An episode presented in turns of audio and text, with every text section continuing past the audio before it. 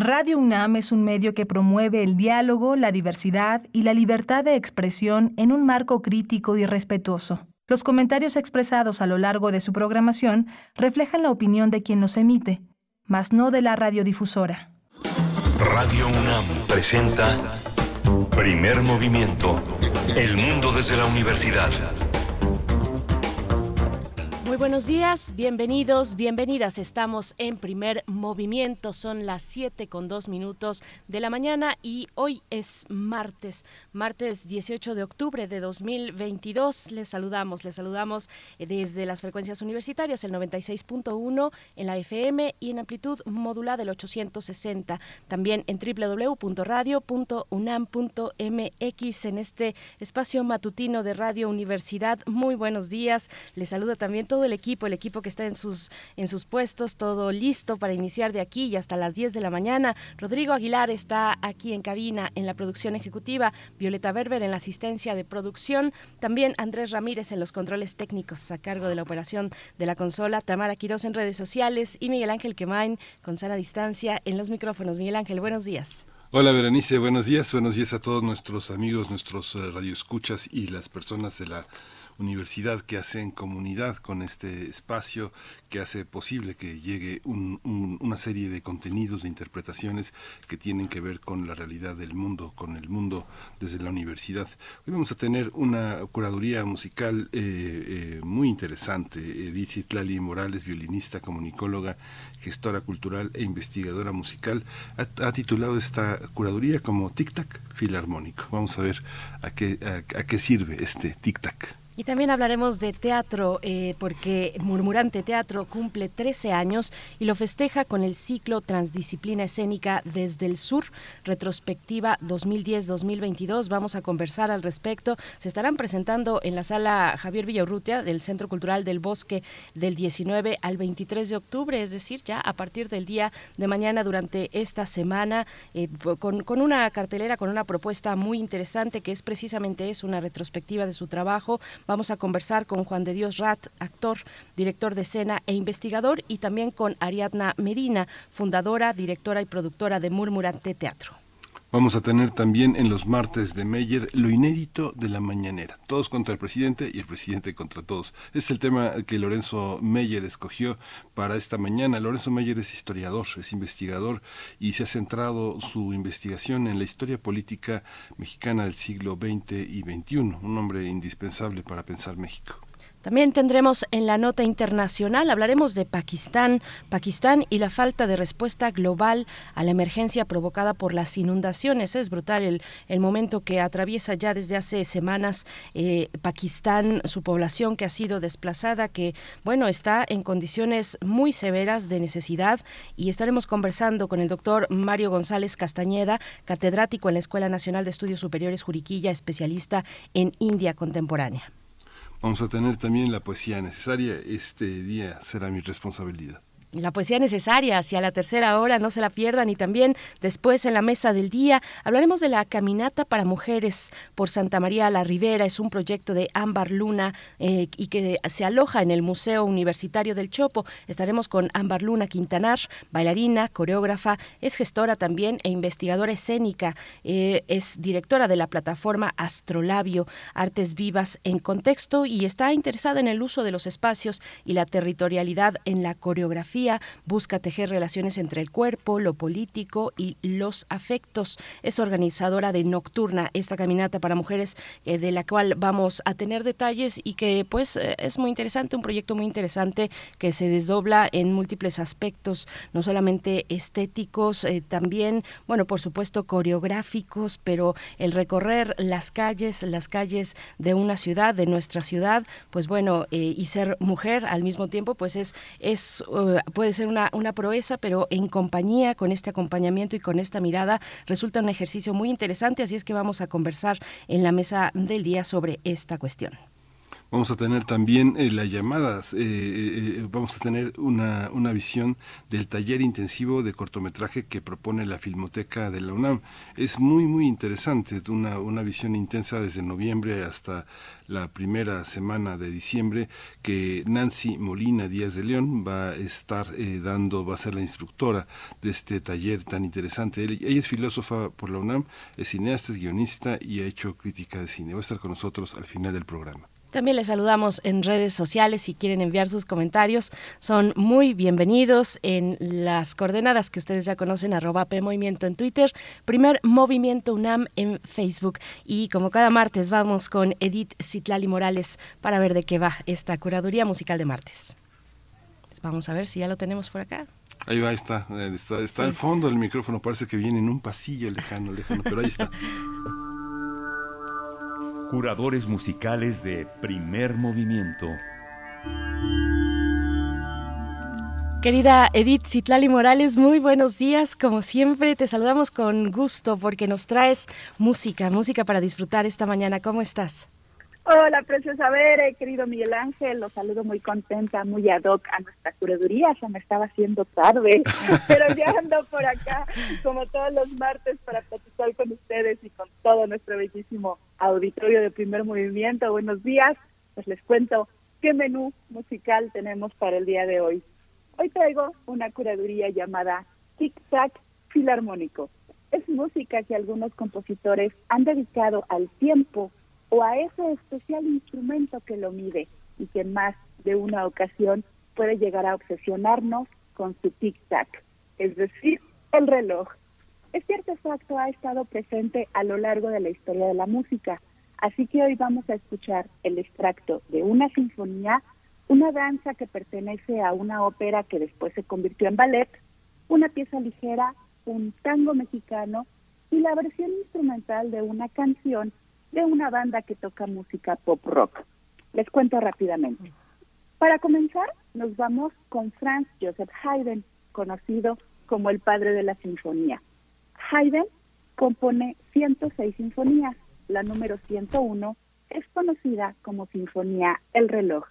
Y esto se debe a que en el segundo movimiento, que es precisamente el que vamos a escuchar, podemos identificar claramente el ritmo tic-tac es un fenómeno súper bonito. Las secciones más graves de la orquesta, es decir, los chelos, los contrabajos en la cuerda y los fagotes en los alientos, en los alientos de madera, son los encargados de evocar y reproducir el tic-tac, tic-tac, tic-tac del reloj. Ya verán cómo lo reconocen rápidamente.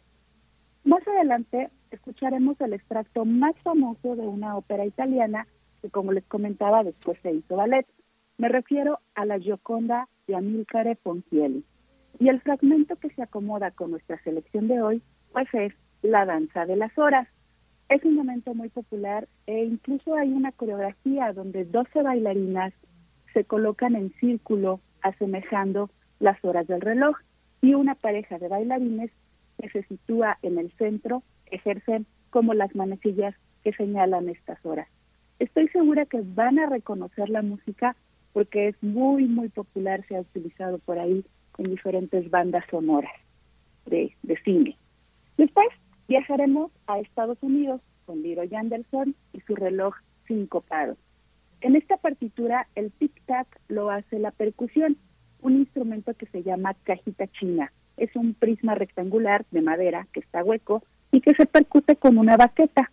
Y la alarma de este reloj musical está en la voz de otro instrumento de percusión, el triángulo. Es una pieza muy ligera y muy, muy divertida. Y nuestras últimas dos piezas son muy interesantes. Tendremos por un lado un tango del compositor mexicano David Hernández Ramos. David es un compositor joven, muy prolífico, ha ganado varios premios. Y dentro de su catálogo nos encontramos con diversos tangos la verdad le quedan muy bien. A mí me gustan mucho sus composiciones, eh, eh, eh, esta, esta, esta línea por la que él se ha manejado de tangos. El tiempo, que es la pieza que vamos a escuchar, es una obra para cuarteto de cuerdas concedida en 2006 y la escribió en un momento donde él dejaba México para continuar sus estudios musicales y en sus propias palabras es una reflexión sobre el transcurrir del tiempo, sus frutos y sus cicatrices Me parece que es una obra muy bien lograda, muy bien construida y con una influencia un poquito de Piazzolla. Yo creo que les va a gustar. Y para finalizar, de la banda británica Coldplay, pues ahora bastante predecible, ya que saben a qué banda me refiero, escucharemos Clocks. Es una versión instrumental de esta canción, Relojes, que metafóricamente nos invita a reflexionar sobre la obsesión que tenemos con el tiempo y a, y a vivir el aquí y el ahora, no dejar nada para el día siguiente. Me parece interesante señalar que en la versión original el ostinato de lo que viene siendo el tic-tac lo hace el piano. Aquí en esta adaptación es el violín quien comienza y poco a poco más instrumentos se van sumando a esta obsesión, entre comillas. Yo creo que la van a disfrutar mucho. Pues así, así nuestra selección de hoy. La verdad me divertí muchísimo construyendo este puente musical entre un pasado muy lejano, el clasicismo de Haydn, y el presente con un tango mexicano y esta pieza británica de rock, pero interpretada por un grupo de cámara. Todo esto que gira alrededor de un reloj. Espero que les guste y que disfruten de este tic-tac filarmónico. Maravilloso. Edith Citlali Morales, pues qué, qué interesante tema el que eliges para esta mañana. Eh, pues, vamos a ver, vamos a ver de qué se trata. Algunas piezas más conocidas que otras. Yo creo que me, interesa mucho escuchar el, eh, pues la percusión, la, la, caja china del reloj sincopado de Leroy Anderson. Pero, pero bueno, vamos a quedarnos con esto. Te agradecemos como siempre, te deseamos una excelente semana. Muchísimas gracias, amigas, amigos. Les mando un abrazo musical enorme como siempre Vámonos con Haydn y su sinfonía El reloj. Hasta la próxima. Hasta la próxima. Vamos con música.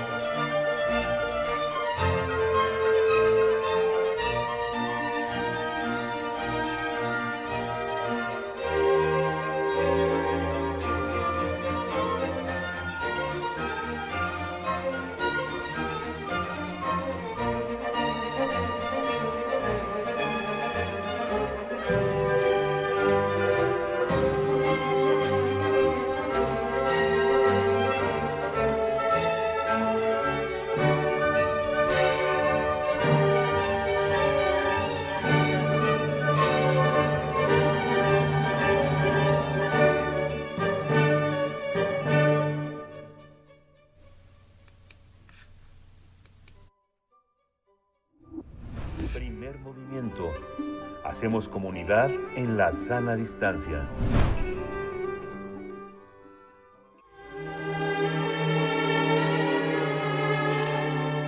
Teatro, teatro, teatro. Corre el telón y disfruta de la función.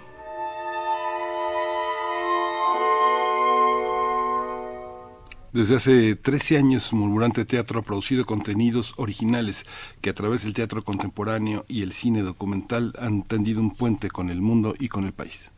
El objetivo es mostrar nuevas perspectivas sobre problemáticas sociales que impactan cotidianamente en nuestras vidas, como el suicidio, la violencia o la diversidad sexual.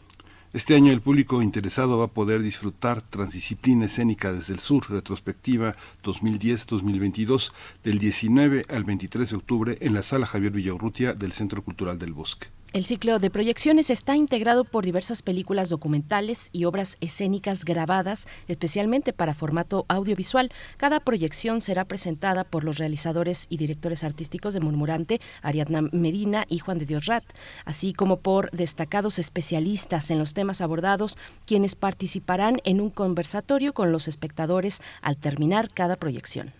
Ese trabajo se plantea mostrar experiencias que médicos, investigadores sociales y artistas eh, han tenido como parte de sus experiencias y que forman parte de este trabajo audiovisual. Murmurante Producciones AC cuenta con el apoyo del Instituto Nacional de Bellas Artes y Literatura, así como de la Secretaría de Cultura del Gobierno de México y el programa de apoyos a la creación México en Escena Grupos Artísticos. Los horarios de las proyecciones van a ser de miércoles a viernes a las 8 de la noche y el fin de semana, sábados a las 7 de la tarde y el domingo a las 6. Y vamos a conversar esta mañana sobre esta serie de proyecciones audiovisuales que presenta Murmurante Teatro del 19 al 23 de octubre y nos acompañan dos invitados. Por mi parte presento a Juan de Dios Rat, actor, director de escena e investigador. Muy buenos días, Juan de Dios Rat, bienvenido a Primer Movimiento. Hola, ¿qué tal? Muy buenos días, Berenice y Miguel Ángel. Es un honor y un gusto muy grande poder estar eh, pues en mi programa de ustedes, compartiendo con sus escuchas. Muchas gracias, Juan de Dios. Eh, también está Ariadna Medina, ella es fundadora, directora y productora de Murmurante Teatro. Ariadna Medina, bienvenida, buenos días. Ay, muchas gracias, ¿qué tal? Muy, muy buen día. Eh, me da mucho gusto estar compartiendo con sus radioescuchas eh, este, este programa. Gracias, Ariadna. Juan de Dios, pues enhorabuena por estos 13 años, por supuesto, de Murmurante Teatro. ¿Cuál es el ejercicio de retrospectiva? Además de que de lo que hemos anunciado y que estaremos conversando más a profundidad con ustedes, este ciclo, este ciclo Transdisciplina Escénica desde el Sur, ¿cuál es, eh, pues cuál fue el ejercicio entre ustedes en lo íntimo, eh, como equipo, eh, por una retrospectiva que recorre, pues eso, 13 años, 13 años de trabajo escénico, cómo, cómo retratarlo? que destacar, Juan de Dios? Claro que sí, Berenice. Pues mira, sobre todo es que una parte muy importante del quehacer teatral que hemos desarrollado en, en, estos 13 años ha sido el registro audiovisual de muchos procesos en los que hemos interactuado con comunidades y con personas de otros campos del saber, eh, de otras disciplinas, eh, psicólogos, eh, antropólogos, médicos, personas que se han involucrado con las problemáticas sociales y han entonado muy bien con nosotros y con nuestros procesos creativos. Entonces, estos trabajos que inicialmente formaban parte de un registro que se incorporaba a algunas de las piezas o que interactuaba con algunas de las piezas teatrales, fueron ganando también su propio espacio ya como producciones audiovisuales y eso nos hizo involucrarnos mucho en el lenguaje cinematográfico también, gracias a, al maestro Jorge Prior en un, en, un inicio al que invitamos a darnos un taller a medida. Y bueno, pues eh, esta retrospectiva tiene que ver sobre todo con la posibilidad de integrar una muestra que pueda eh, generar pensamiento, reflexión sobre temas que están muy vivos, que están todavía como, como en un debate álgido como puede ser el suicidio, la violencia de género, eh, la diversidad sexual. Eh, son temas en los que estas personas que han involucrado con nosotros, investigadores, académicos, eh, activistas, pues están en constante debate, en constante lucha, y eso nos hace pensar que si de alguna manera esto retrata parte de lo que hemos hecho en estos años, también es un punto de actualidad, ¿no? De, la, de la actualidad del trabajo teatral y de la pues de, de que el teatro sí puede ser un lugar de enunciación válido y, y resonante para plantear estos temas y estas problemáticas. Ariadna, ¿cómo se ve desde tu perspectiva eh, este, este ejercicio de mirar, eh, pues de, retrospectiva, de mirar hacia el pasado, de ubicarse en un presente y también con, eh, pues, con una, una perspectiva de futuro? Pues, pues es igual que, como plantea Juan de Dios, ¿no? La posibilidad de que el teatro, que las artes son un vehículo idóneo para abordar estas problemáticas sociales eh, creo que para nosotros también ha sido un hallazgo, ¿no? Como gente eh, creativa, como gente de teatro, el poder eh, ver la posibilidad también de investigar, de, indagar acerca de esas problemáticas sociales y que, y que además, bueno, en el caso de Juan de Dios y el mío, no, no solo somos, este bueno, directores, somos actores también, ¿no? Entonces, eh, prestamos también nuestro cuerpo, todo, todo nuestro ser para abordar estas temáticas y, y, el poder nosotros involucrarnos más a fondo y el no ser nada más este como como instrumentos de, decir bueno te mueves para acá y te vas para allá sino que también eh, colaborar en, en, en este aprendizaje porque creo que que lo importante también o lo interesante de ese trabajo que hemos generado con, con Murmurante es el aprendizaje, ¿no? Quienes, han, eh, quienes están con nosotros, quienes han crecido con nosotros, eh, eh, pues hemos aprendido muchísimo, ¿no? Y estamos en un constante aprender y reaprender nuestros oficios, ¿no? Entonces, con Murmurante eh, es un gran laboratorio, Murmurante ha sido un gran laboratorio para ambos y creo que para quien ha, se ha sumado al trabajo de nosotros y, creo que eso también ha sido y ha contribuido también a las artes escénicas y al, y al cine documental que hemos generado desde el sur, desde, desde Mérida, Yucatán. El, me sigo contigo, Ariadna, porque hay una, hay una serie de, eh, audiovisuales, de documentales que vamos a ver, y ustedes eh, vienen, de, vienen de alguna manera del cine. ¿Cómo ha sido este proceso de, de, hacer este registro, de hacer ese testimonio de personas en situaciones tan adversas y colocarlos en el territorio documental que tiene tan poca difusión y cómo se da esa transición al teatro, cómo, qué es lo que vamos a ver a lo largo de esta semana y cuáles, cuáles son las claves de lectura que debemos seguir para entender entre esta mixtura de cine y teatro. Bueno, pues bueno, eh, eh, pues muy buen día, este eh, Miguel.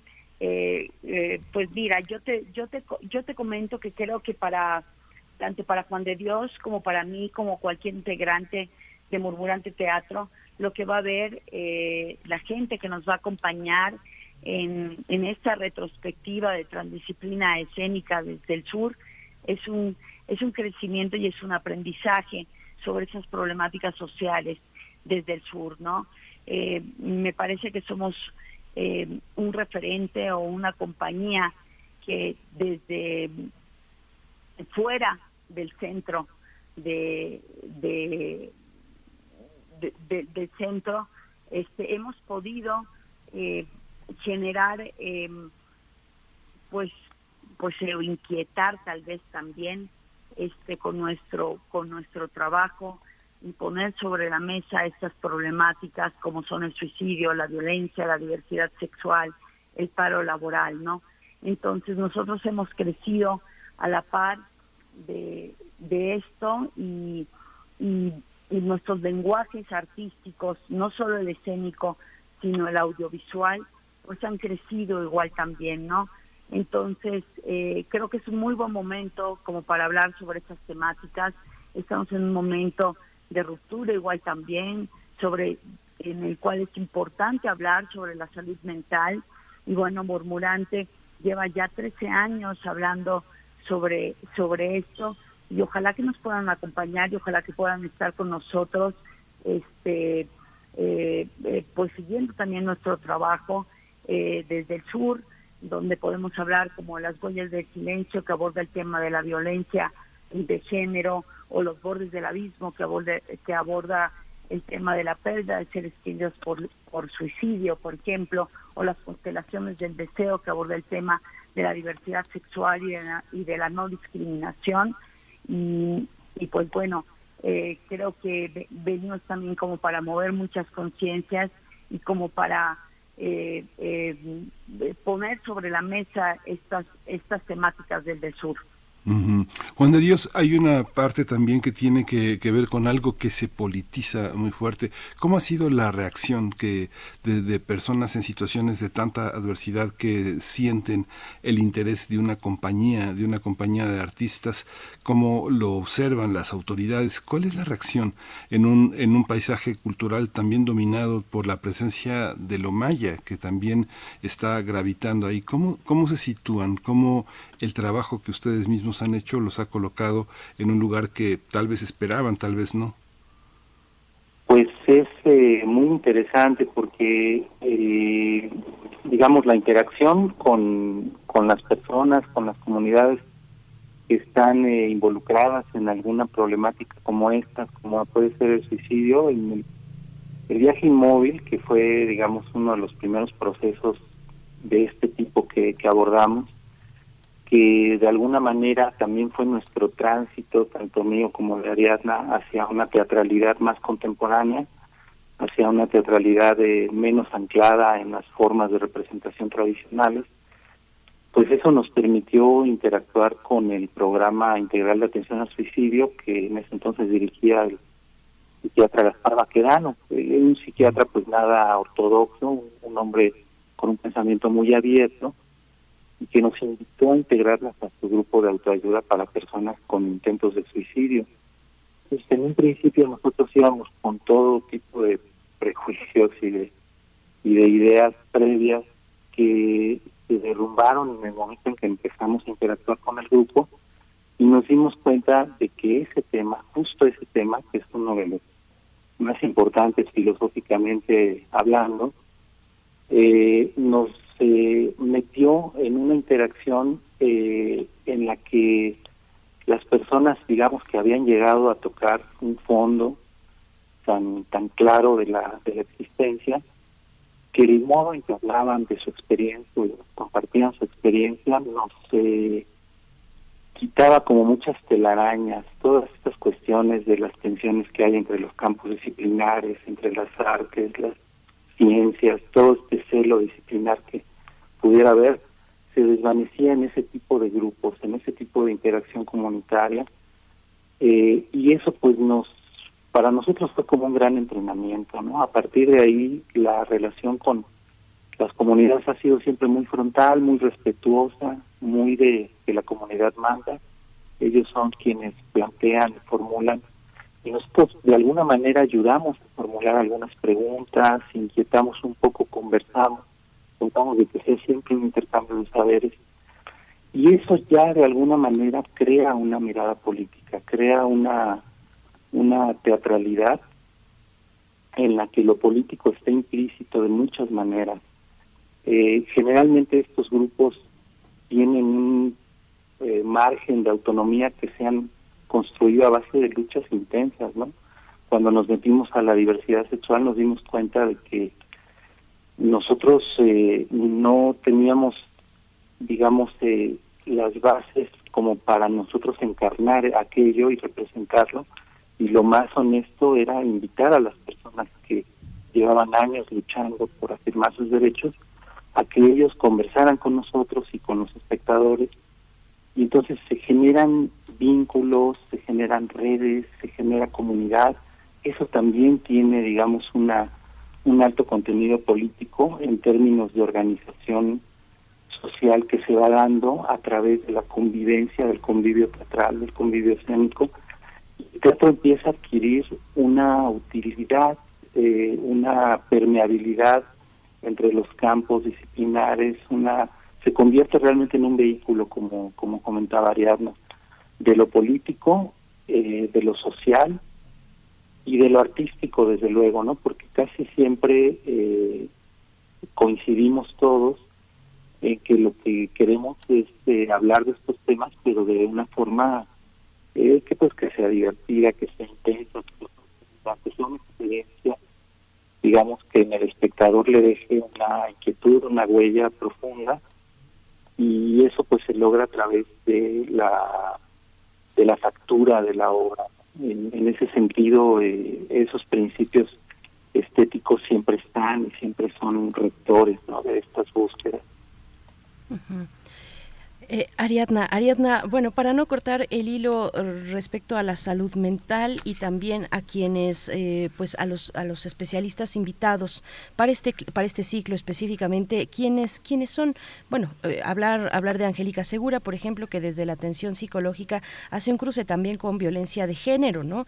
cuéntenos un poco de ello, cuéntenos de la pertinencia de hacerse acompañar por especialistas que cuando ustedes desde el teatro, desde la escena, pues abordan abordan este tipo de temas que requieren pues de mucho eh, de, mucho compromiso no por parte de los realizadores de mucho respeto también hacia eh, hacia estas problemáticas pues que son que son profundas y que y que no son vaya que, que, que es un tema serio no en la vida de las personas. Ariadna eh, cuéntanos cuéntanos de quiénes les acompañan y esa pertinencia de buscarles Así es, para nosotros es importante murmurarle al oído al espectador eh, generar eh, realmente pues ese ese espacio de, en el cual el espectador se detiene y escucha.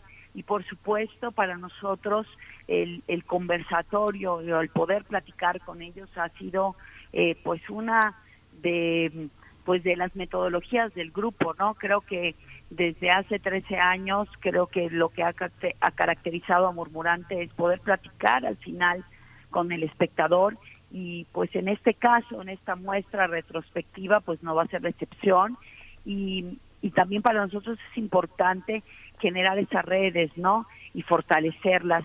Y, y en este caso, pues nos van a estar acompañando pues especialistas en los temas y pues bueno, en, en primer lugar va a estar Angélica Segura, que es una especialista en violencia de género, que va a estar el, miércoles acompañándonos con las huellas del silencio, el jueves en los bordes del abismo va a estar Víctor eh, Payá, eh, que es un doctor especialista, igual también sociólogo, que además hizo un libro que se llama El don y la palabra, que trata eh, sobre pues estas cartas póstumas de quienes han eh, decidido suicidarse el viernes va a estar Nathan Ambris, que es un activista que además forma, eh, ha, estado, eh, es, es un ilustrador y, y, ha estado con nosotros en las constelaciones del deseo, en un proyecto eh, que se llama En Artes. Y bueno, el, el, el sábado va, bueno, el, sábado es un, vamos a, a estar de manteles largos porque van a estar pues varios eh, artistas, investigadores eh, de la escena, igual también nacional, acompañándonos, como está Auda Caraza, Héctor Cruz, eh, Miguel Quemain también va a estar con nosotros acompañándonos, y Noé Morales, por ejemplo, y el domingo vamos a cerrar este con Paulina Langrave, que también es una doctora especialista en temas de suicidio, y de pérdida de seres queridos y de duelo, igual también con el silencio que abraza.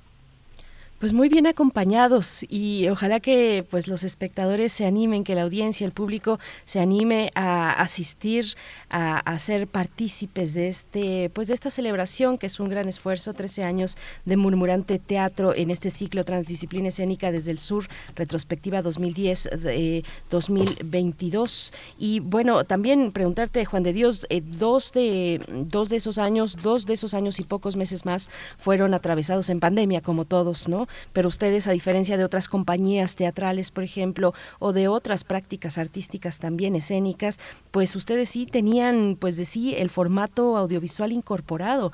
Eh, pues eso es una, es una fortuna, fue una fortuna para estos tiempos y rápidamente se pusieron a trabajar. Eh, cuéntanos de qué, qué significa en esos 13 años, pues un momento de tanta, de contingencia como, como el que pues apenas estamos logrando emerger, ¿no?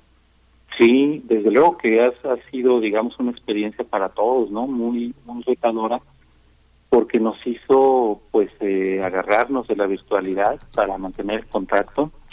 Y sí, de alguna manera nosotros eh, pudimos eh, dar muchas proyecciones, muchas presentaciones a distancia de estos materiales con estudiantes del Colegio de Bachilleres. También hay una red ahí de que, resuena muy bien con nosotros, que, nos busca, que busca nuestros contenidos.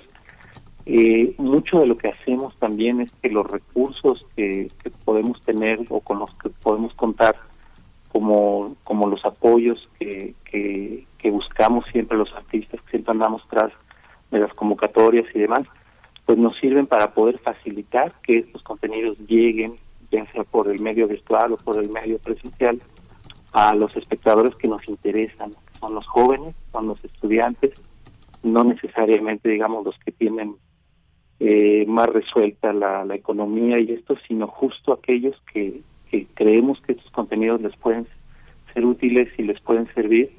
Entonces dimos muchísimas presentaciones con el Colegio de Bachilleres, estuvimos en el aniversario de, Bachilleres en, en Yucatán, eh, dando alrededor como de 40 presentaciones eh, muy continuas de estos de estos documentales. Y por otra parte pues el proceso que, que en el que nos podría compartir Ariadna muchas cosas de hipervínculos que fue un proceso que trabajamos justo con eh, Bunker Locus. Lo trabajamos por nuestro lado primero. Y luego tuvimos una interacción muy afortunada con Bunker Locus con Luis Conde Alba Caraza Héctor Cruz, que son artistas muy innovadores, son eh, personas brillantes, talentosas, muy preparadas, que con las que interactuamos de una manera única en este festival de Percepción y Memoria. Y bueno, Ariadna es quien realmente nos podría dar un panorama de, hipervínculos muy concreto porque es una pieza eh, pues que ella dirige y que, y que tiene muy presente en toda esta cuestión de la ella como productora, que fue quien tuvo que de alguna manera eh, enfrentar directamente pues todas estas cuestiones en las que nos metió la pandemia, ¿no? De tener que tener el teatro cerrado y demás. No sé, Ariadna, si quieres comentarnos un poquito más sobre eso. Adelante, Ariadna. Ah, claro que sí, bueno, eh, hipervínculos, cuatro respiradores para tiempos anómalos, eh, vio la luz eh, digitalmente en el 2021, pero nosotros lo venimos trabajando desde el 2020 y tiene un antecedente que es esta pieza de si me conociera realmente qué ves cuando me ves. Y bueno, eh, a nosotros como compañía de teatro del interior eh, de la República, como a todos, nos agarró la pandemia y y nos agarró la pandemia a punto de, de, estrenar una pieza escénica que, que fue esta, que ves cuando me ves, si me conociera realmente. Y ahí fue como surgió Hipervínculos, cuatro respiraderos para tiempos anómalos, que ha sido la primera pieza híbrida, eh, este primer proceso además, que de una u otra manera pudimos trabajar con Bunker Locus a distancia para poder llevarlo a la virtualidad y que además se convirtió como un parteaguas en, en, la compañía en este proceso a distancia. Eh, creo que Burburante Teatro ha, generado una metodología de trabajo eh, para abordar estas problemáticas sociales, para abordar este, eh, este cine documental y en, y en pandemia tuvimos que hacerlo a distancia y bueno, generamos todo un drive y este donde cada actor pudo eh, eh, subir parte de su historia, poder ahí plasmar este sus referentes eh, de música, sus referentes de lectura. Y todo eso al final este se fue, se fue traduciendo a través de del lenguaje audiovisual. Y bueno en, en, lo personal que yo dirigí, dirigí la pieza pues ahí creo que fue eh, pues un gran aprendizaje y fue donde realmente mostramos estos cruces del, del cine documental y de las artes escénicas. Este, yo siempre veo hipervínculos como capas, eh, está lleno de de, de, de, capas que al final este puede mostrar al espectador este pues un, un resultado, ¿no? y yo yo tengo en el corazón hipervínculos cuatro respiraderos para tiempos anómalos. Este, me parece que fue un, gran trabajo, un gran trabajo en, equipo, en el cual el oficio de, de artistas audiovisuales eh, pues tuvo que florecer y tuvo que florecer este muchísimo porque lo que teníamos para tener contacto con el público eh, pues era eh, era esta pantalla y era eh, el, el, contacto que podíamos tener a través de, lo audiovisual, ¿no? Y, pues bueno, ahorita en este en esta ocasión que, que tenemos la oportunidad de llegar aquí a la Ciudad de México y hacer esta retrospectiva, pues eh, Hipervínculos Cuatro Despiraderos para Tiempos Anómalos se va a presentar el sábado en la sala Xavier Villarrutia, del Centro Cultural del Bosque, a las 7 de la noche y pues ojalá que tengan la oportunidad de ver esta pieza híbrida, eh, grabada y, ver, este, creo que esta pieza es, es como el ejemplo más claro eh, del trabajo de Murmurante entre, eh, en estos cruces del arte escénico y el teatro documental. Pues Ariadna, eh, Juan de Dios Rat, muchas gracias por su presencia.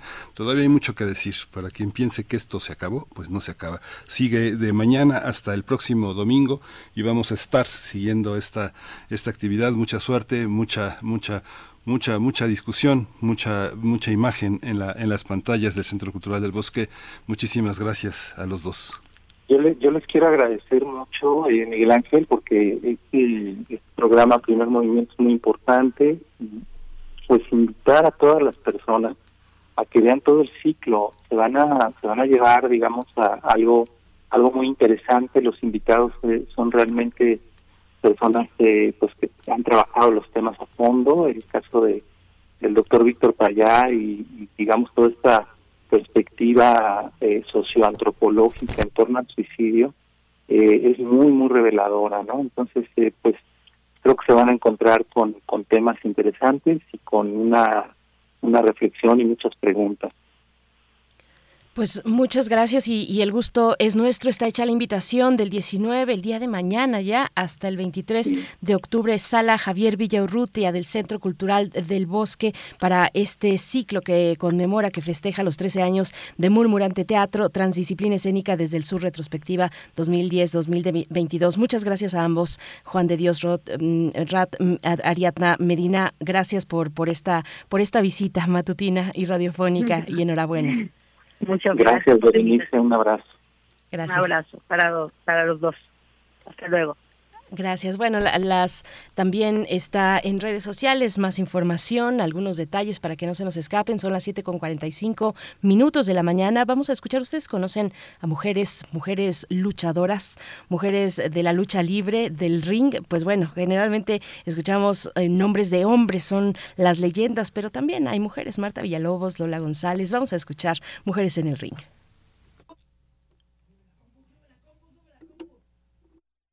Los sonidos de México. Esta semana, Mujeres en el Ring. Mujeres de la lucha libre mexicana.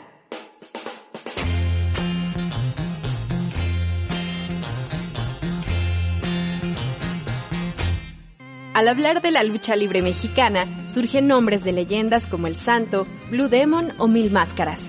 Pero este deporte no es exclusivo de los hombres. También, las mujeres han pisado el ring y construido personajes épicos. Entre ellas destacan Marta Villalobos, Lola González, Lady Apache o Irma González. Conozcamos en este podcast a algunas mujeres que, tras una máscara o sin ella, han hecho frente a este deporte, trazando una destacable trayectoria arriba del cuadrilátero.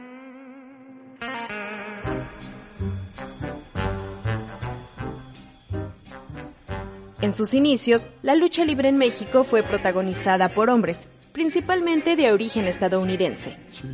Fue hasta 1935 que se incluyó a una mujer en una función. Su nombre era Natalia Vázquez y se convirtió en la primera mexicana en saltar desde las tres cuerdas. Por cierto, en su debut, defendió al bando de los técnicos y salió con el brazo en alto. A partir de entonces, cada vez más mujeres comenzaron a practicar este deporte. Pero las críticas, las inconformidades y las trabas no se hicieron esperar.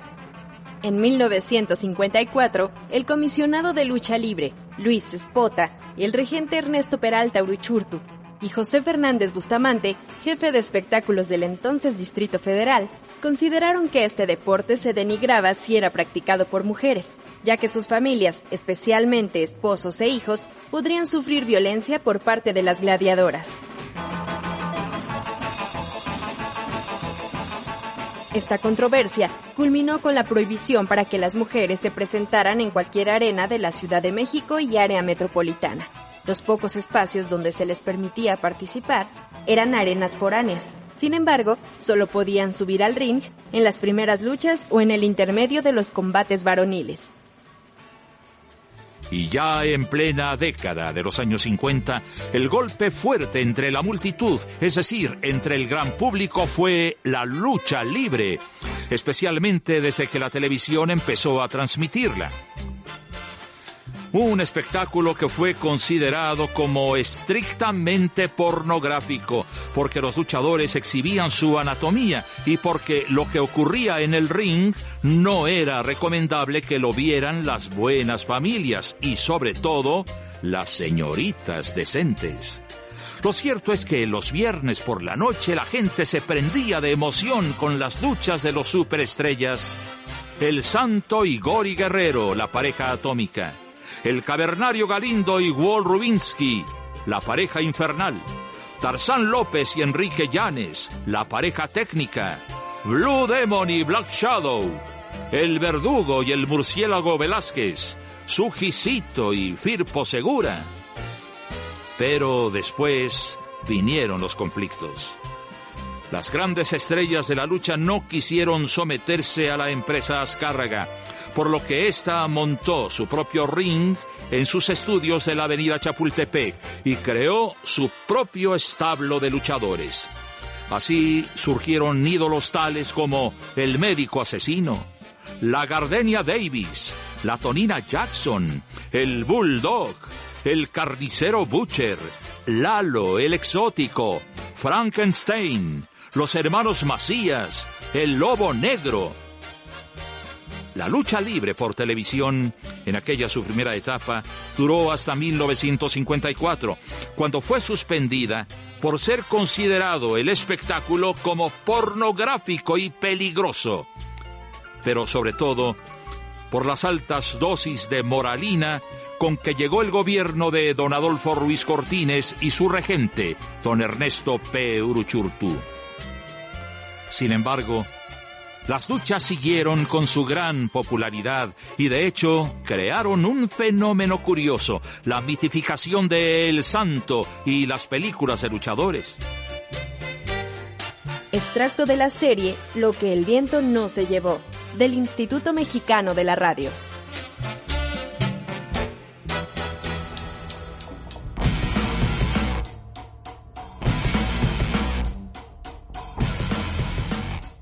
La participación de las mujeres en la lucha libre estuvo en cese durante casi 30 años. No obstante, las movilizaciones en favor de dicho deporte se generaron por inconformidad del público. Las mujeres regresaron a combatir, hecho que consolidó este espectáculo.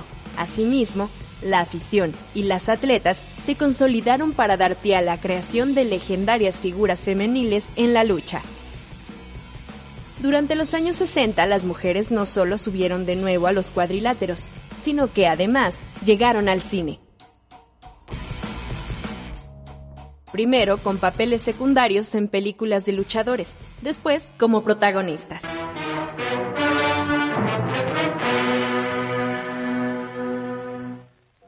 En 1962 se estrenó la película Las luchadoras contra el médico asesino, protagonizada por Marta, la güera Solís, Magdalena Caballero, Doña la Tapatía, Irma González y Chabela Romero.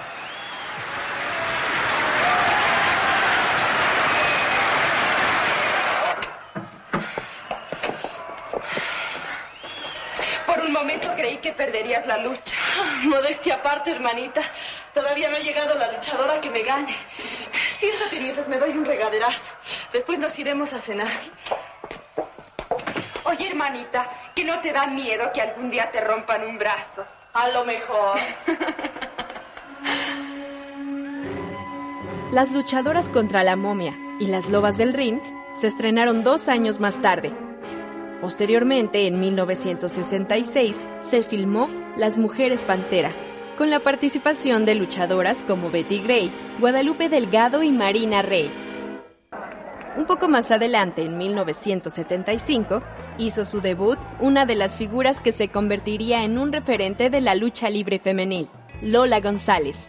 Dinamita, como era conocida, es recordada como una gran atleta de los cuadriláteros, pues logró conseguir con apenas 16 años grandes triunfos entre cabelleras, llaves, sangre y golpes.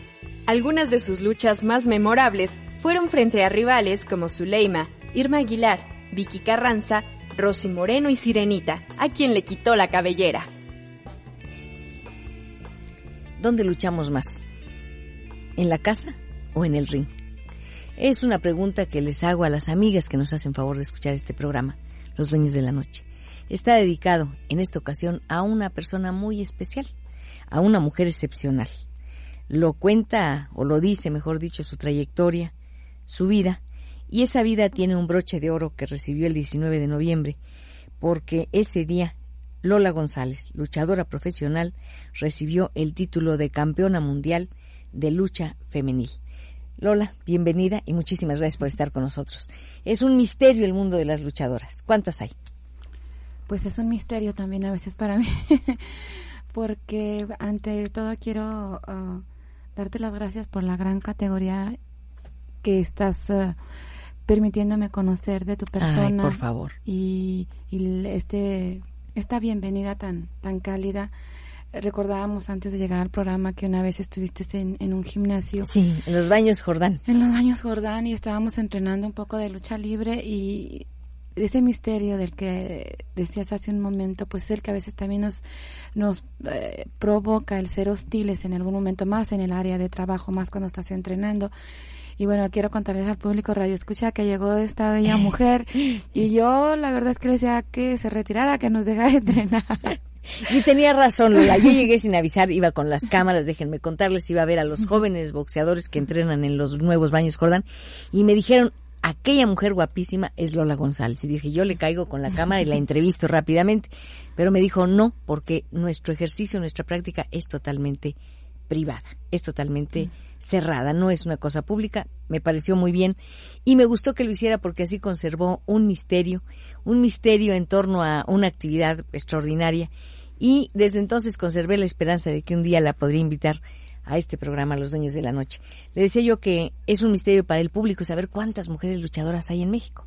Yo pienso alrededor, no sé, de, de unas 90 gentes alrededor de la República Mexicana, pero activas, o sea, lo que sí realmente comprometidas con esta profesión, no creo que pasen de 10 gentes, la verdad. En todo el país. En todo el país, sí. Lola, ¿de qué parte de la República Mexicana es usted? De Chihuahua, de Ciudad Juárez, Chihuahua. ¿Se vino muy niña a la Ciudad de México? Sí, a los 17 años estaba aquí. ¿Hizo estudios en Chihuahua? Hice la secundaria nada más. La familia es numerosa, son eh, poquitos hermanos, ¿cuántos son? Bueno, este, somos una hermana y un hermano y mm, actualmente vive mi padre y este, bueno, pues muy muy humildes. Yo recuerdo también mi, mi, mi infancia con ellos y era de, pues de pasarnos al otro lado de, de mojados, ¿no? Porque yo siempre he tenido pues grandes ambiciones en la vida, ¿no? Y... En el caso de las mujeres en el ring, también es frecuente que tengan otra vida, ya sea profesional o de entretenimiento. Como ejemplo, recordemos a Irma González, quien a mediados de la década de los 80 se consagró como la definición de luchadora mexicana. Su nombre real es Irma Morales Muñoz. Su alias, la novia del santo, sus habilidades y carisma la hicieron una leyenda. Y por si esto no fuera poco, Irma González estuvo en la primera función estelar en viernes de la Arena México en 1987, un año después de que se levantara la prohibición de la lucha libre femenil en el Distrito Federal. Tanta fue su popularidad que la disquera Discos Gabal la impulsó a grabar un álbum con el nombre Irma González, la campeona. Irma González, además de ser una renombrada luchadora, incursionó en la música a través de varias composiciones y en la interpretación de las mismas. Así es, en 1984 la también llamada Emperatriz Azteca debutó en la música con el álbum La Campeona, editado por Discos Gabal, del cual se desprenden canciones como Navidad sin papá, Jardín de ensueño y Mascaradas. Otra de las grandes figuras de la lucha femenil mexicana es Sandra González, mejor conocida como Lady Apache. En diversas entrevistas cuenta que su amor por las luchas lo debe a que su padre era boxeador y tristemente al acoso que sufrió de niña. Esto último la orilló a estudiar defensa personal. Fue ahí donde conoció al luchador Fuerza Guerrera, que la impulsó a seguir el camino de la lucha libre. Lady Apache debutó en las arenas con 16 años de edad y en la actualidad es una de las gladiadoras más reconocidas, no solo por su trabajo sobre un ring, también por su labor en la defensa de los derechos de las mujeres luchadoras. Usted sabe que muchas personas se han resistido a que se exhiban las los encuentros, perdón, los encuentros de lucha libre eh, protagonizados por mujeres. ¿A qué lo atribuye? La verdad no sé, ¿no? Yo la verdad a veces, este, pues, Em, pienso que son reacciones machistas, ¿no? No hay otra palabra, ¿no? Porque la verdad no se nos da oportunidad, no se nos da el, valor, no saben el sacrificio, la constancia y la entrega que nosotros tratamos de, pues ahora sí, de dar un, mejor deporte a, a, todo el público, ¿no? A que se acerquen, a que ya no haya tanto de lo de drogadicción y todo ese tipo de problemas que actualmente pues vienen arrasando fuerte con toda la juventud, ¿no? Y la verdad nosotros siempre hemos tratado de, de transmitirlo, ¿no? De, de que se dé cuenta la gente, pues que hacemos un gran esfuerzo, ¿no? También nosotras, ¿no? La presencia de las mujeres en el mundo de la lucha libre cambió este deporte, lo mejoró, lo ha enaltecido. Pienso yo que sí, ¿no? Porque también este podemos demostrar al sexo fuerte, como se dice, ¿no? Que también nosotras podemos, ¿no? no precisamente por ponernos a una altura a pelear, no, no, no, para nada, ¿no? Yo soy de las personas que a mí me gusta darle su lugar a, al hombre, ¿no? También, ¿no? Y el respeto también al hombre, ¿no? Entonces, este, pero pues pienso yo que también tenemos derecho, ¿no? O sea, no pueden quitarnos el derecho también de tratar de sobresalir, de tratar de, de que, de, pues no sé, ¿no? De llevar algo productivo también, ¿no? Bueno, yo me refería también a otra cosa, eh, a que si la presencia de las mujeres ha eh, mejorado el estilo de luchar? ¿Ha hecho alguna aportación importante para el deporte en sí? Pienso yo que sí, ¿no? Pienso yo que sí, porque mm, hay, hay deportes también que son rudos, como el karate, ¿sí? Y la verdad, pues eso, eso no, no quita de que, nada más porque hay unas, hay mujeres karatecas también, pienso yo, pues va a quitar un poco, eh, ¿cómo se le podría decir? deportivo a, los hombres, ¿no? Esta presencia de las mujeres en el terreno de la lucha libre es un avance en la conquista de las mujeres por otros espacios y por el mayor respeto a sus derechos. Pienso yo que sí, ¿no?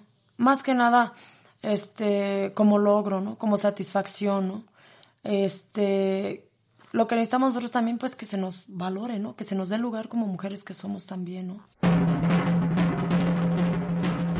como has escuchado, han sido mucho más que dos caídas sin límite de tiempo. La lucha libre femenil ha tenido que ir contracorriente desde sus inicios, librando obstáculos de género, moral y legislación, aunque nada de eso impidiera que ellas se subieran al cuadrilátero y que cada día haya más luchadoras en activo. Una forma de homenaje para aquellas que participaron en las primeras batallas dentro y fuera del ring. Fonoteca Nacional, la Casa de los Sonidos de México. Visita nuestra página y síguenos en Facebook e Instagram como Fonoteca Nacional y Twitter arroba Fonoteca.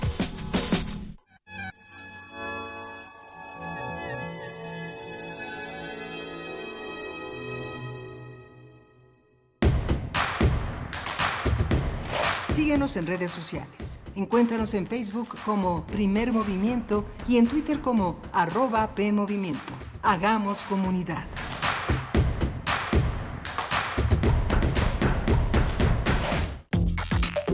Alrededor de un tema siempre habrá muchas cosas que decir. Quizá haya tantos puntos de vista como personas en el mundo. Únete a la revista de la universidad donde convergen las ideas. Jueves a las 16 horas, después del corte informativo. Disentir para comprender. Radio UNAM, Experiencia Sonora. ¿Qué pasaría si perdieras tu INE? Perdería el derecho al voto. No existiría mi identidad. Perdería el derecho a la democracia. No podría hacer valer mi opinión. Sin mi INE no podría hacer nada porque me la piden en todos lados para todos los trámites. Si perdiste tu credencial o perdió vigencia, acude al módulo y actualízala. Haz tu cita en INET 804-33-2000 o en INE.mx. Mi INE es valioso porque me identifica y nos une. INE. Raticida, gasolina, ácido sulfúrico, amoníaco, acetona. No importa qué droga química te metas, todas están hechas con veneno y de todas formas te destruyes. La sangre de las drogas nos mancha a todos. Mejor métete esto en la cabeza. Si te drogas, te dañas. Si necesitas ayuda, llama a la línea de la vida. 800-911-2000. Para vivir feliz, no necesitas meterte nada.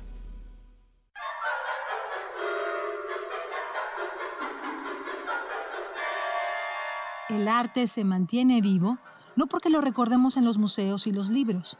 Vive porque se reinventa y se sigue creando.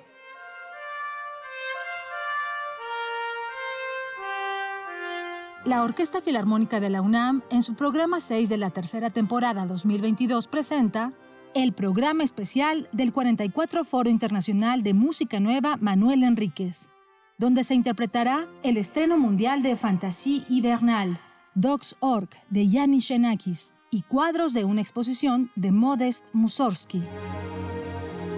Irvin Arditi en el violín, director huésped José Areán, sábado 22 de octubre a las 20 horas y domingo 23 de octubre a las 12 horas en la sala Nezahualcóyotl del Centro Cultural Universitario, OFUNAM, tercera temporada 2022.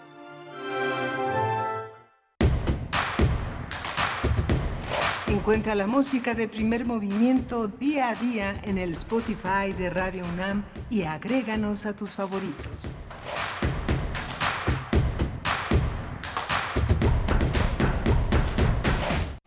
Hola, buenos días. Ya estamos de regreso aquí en primer movimiento. Son las 8 de la mañana con 4 minutos de este, de este martes 18 de octubre.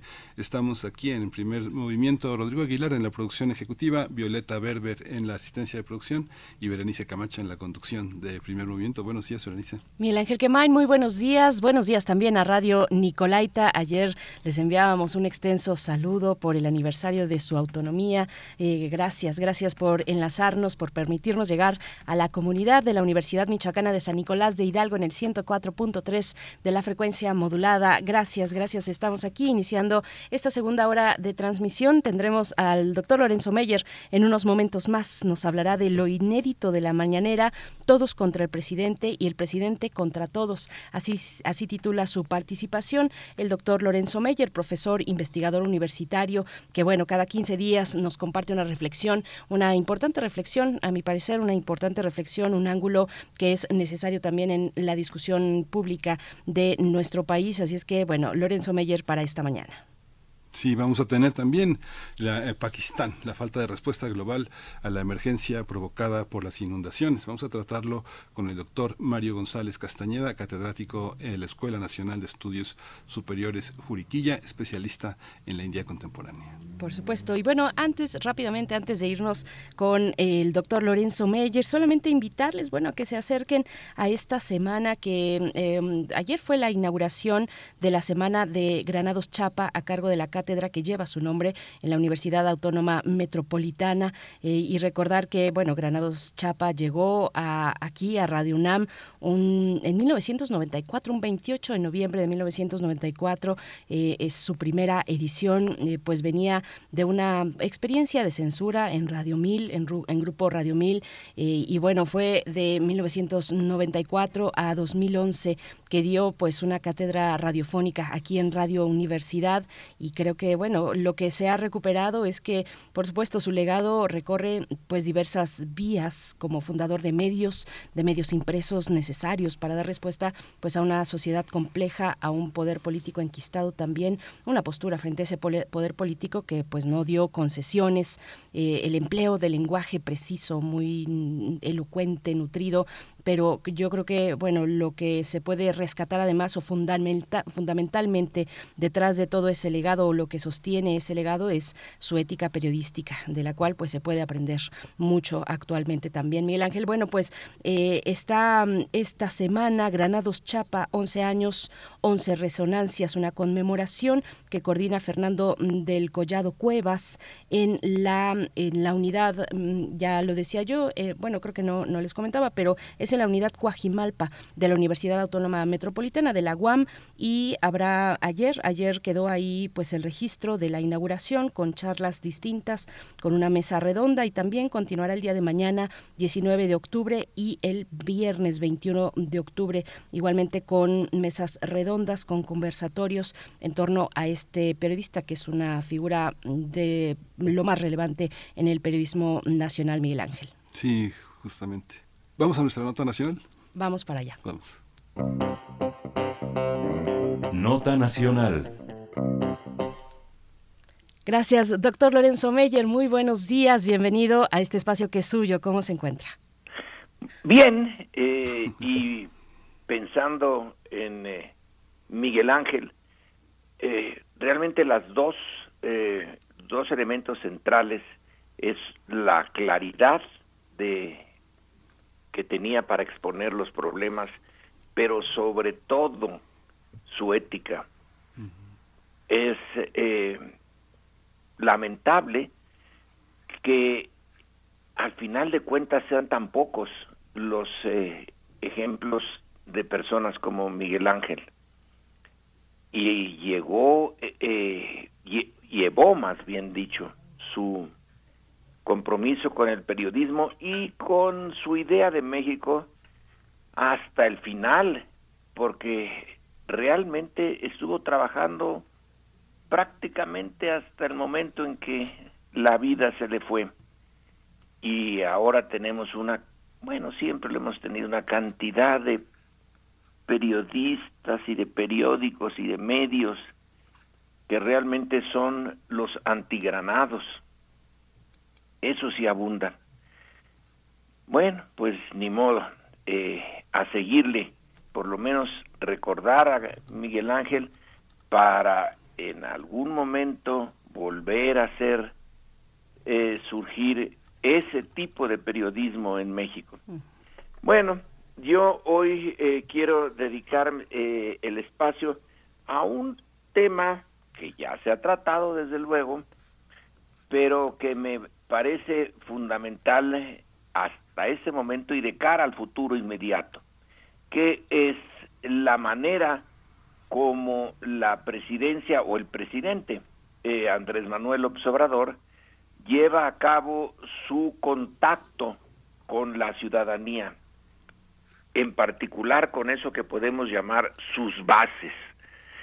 O sea, ese, esos varios millones de mexicanos que le dieron y le siguen dando el apoyo, según nos dicen las encuestas, a él en lo personal, a su proyecto eh, político y una de las de los instrumentos centrales para mantener ese apoyo es justamente su conferencia cada eh, de los cinco días hábiles cada semana, cada mes, cada año de manera ininterrumpida, la mañanera.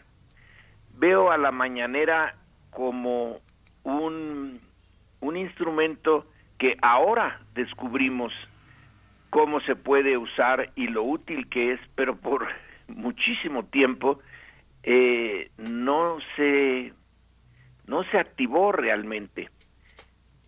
Esta eh, figura del presidente parado en su podium eh, durante varias horas de lunes a viernes, exponiendo y respondiendo a un grupo de periodistas no es eh, lo normal en el mundo político, ya no de México, del mundo. Claro que no es eh, López Obrador el primero en usar pues los medios modernos, eh, sin la radio y luego la televisión y luego los medios electrónicos, no se podría pensar en una mañanera. Así que por siglos era imposible ese eh, ese espacio, pero ya lleva un buen tiempo de la existencia de la radio y la televisión y no se había activado. No es el, eh, el caso de López Obrador el primero en usar esos medios para una comunicación directa. Quizá uno de los eh, primeros intentos, y muy exitoso, por cierto, es el de Franklin D. Roosevelt, que de 1933 hasta su muerte en el 44 lo usó. Eh, eran las eh, charlas em, eh, alrededor de la chimenea, como se les llamó entonces, eh, fireside chats. Y la innovación es el medio que fue la radio y el lenguaje. Él usaba a propósito un lenguaje muy sencillo no simple sino sencillo porque estaba muy rebuscado para eh, darle el carácter de sencillo y que hubiera una cercanía entre el radioescucha y el presidente. Se suponía que a una se anunciaba y a una hora determinada en la noche, eh, ya que se habían acabado las actividades del día, la familia se reunía en torno al radio para escuchar al presidente. Bueno, se atribuye a esa esa innovación, pues parte del gran éxito que tuvo Roosevelt. Después de todo fue electo, reelecto y reelecto, y solo la muerte lo quitó de, de la presidencia. Era un presidente muy popular en un momento muy difícil, porque es eh, una coyuntura en donde una forma de gobierno eh, se viene abajo precipitada por la Gran Depresión de 1929 y el desempleo y desencanto y desolación que ocurrió no solo en Estados Unidos, sino en una buena parte del mundo, y luego la emergencia que produjo la Segunda Guerra Mundial. Entonces los tiempos no eran normales en Estados Unidos ni en muchas otras partes pero estamos aquí enfocando el tema de las charlas directas entre presidente y sus conciudadanos por la vía de los medios modernos masivos de comunicación. Y como digo, tuvo mucho éxito, pero no se compara en todo lo demás con lo que tenemos ahora en México el eh, presidente Roosevelt gobernó por 4.400 días. Eh, las cifras eh, la consulté, pero se me escapa la cifra exacta, pero por ahí va, 4.400. En eso, en ese periodo solamente tuvo 31 charlas eh, al calor del fuego de la chimenea del hogar y su charla no era improvisada. Eh, el discurso que tenía supuestamente muy eh, coloquial y con eh, nada de términos rimbombantes, era revisado y revisado y revisado antes de que se le diera y desde luego él lo leía, no, no lo improvisaba. Y finalmente pues eh, aunque la prensa estaba atenta a cada uno de esos eh, discursos que se han publicado, eh, no era un interrogatorio o un diálogo como el que tiene lugar en México, en donde el público al que va destinado pues son eh, los millones que quieren y eh, pueden oír eh, la mañanera, sino a un grupo de profesionales, de periodistas, algunos más profesionales que otros desde luego, y que si bien unas de las preguntas son neutrales, otras, no diría yo que la mayoría, pero sí están hechas con ánimo de, eh, pues no muy amigable.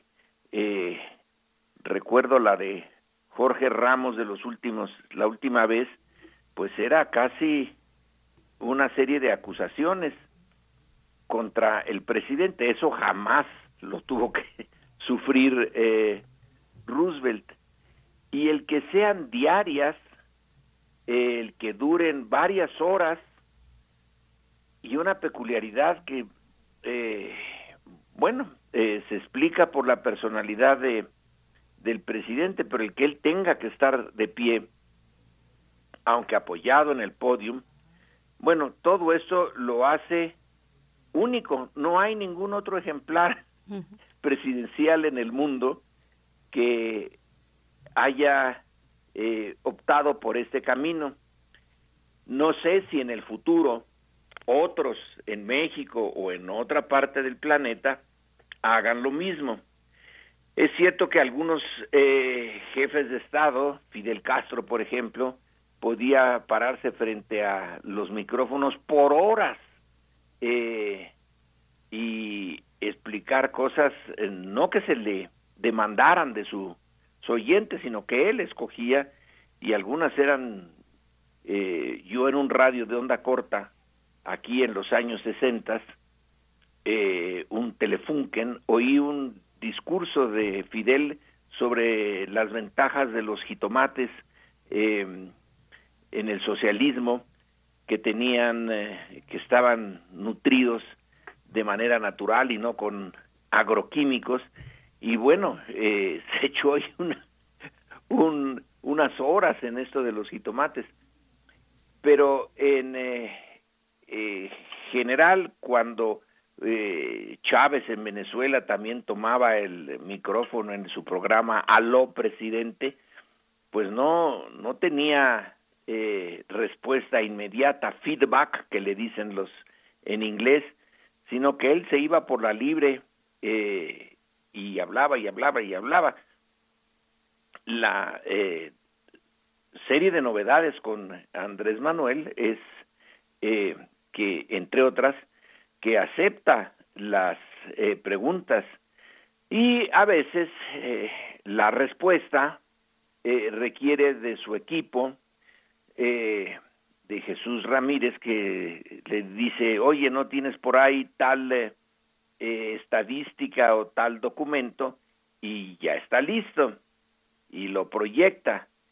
Pero en general son encuentros con la prensa y con su auditorio que no tienen un, eh, un guion que se van haciendo eh, en parte sobre la marcha y eso requiere entre otras cosas un conocimiento del país pero a fondo que muy pocos eh, mexicanos o supongo yo jefes de estado de otros países lo tienen pues porque Andrés Manuel construye su carrera desde abajo hacia arriba, literalmente, de recorrer el país eh, en situaciones bien precarias y por muchos años pasar por todos los municipios del país varias veces, por lo menos dos veces, a veces muchas más, y mantener una conversación que no eh, no registra siempre eh, la prensa, sobre todo en los primeros años, con el mexicano común y corriente, de ahí saca eh, en parte el lenguaje que usa, no necesita como en el caso de Roosevelt que le preparen eh, discursos con lenguaje sencillo, pero muy sofisticados en su preparación, sino que conoce el lenguaje eh, del eh, ciudadano común y corriente, y eso pues solamente a lo largo de una carrera de tantos años como es el caso de Andrés Manuel. Y creo que le ha dado muy buen resultado, porque teniendo a la eh, prensa escrita en su mayor parte, a la radio, eh, a la televisión, eh, no precisamente a su favor, sino en una medida más allá de del 50% en contra, ha podido mantener eh, la confianza y ha podido transmitir sus eh, visiones a un buen número de, de, ciudadanos. E insisto, la prueba es eh, la que nos dan las encuestas, y no solo las mexicanas, sino las hechas en el exterior.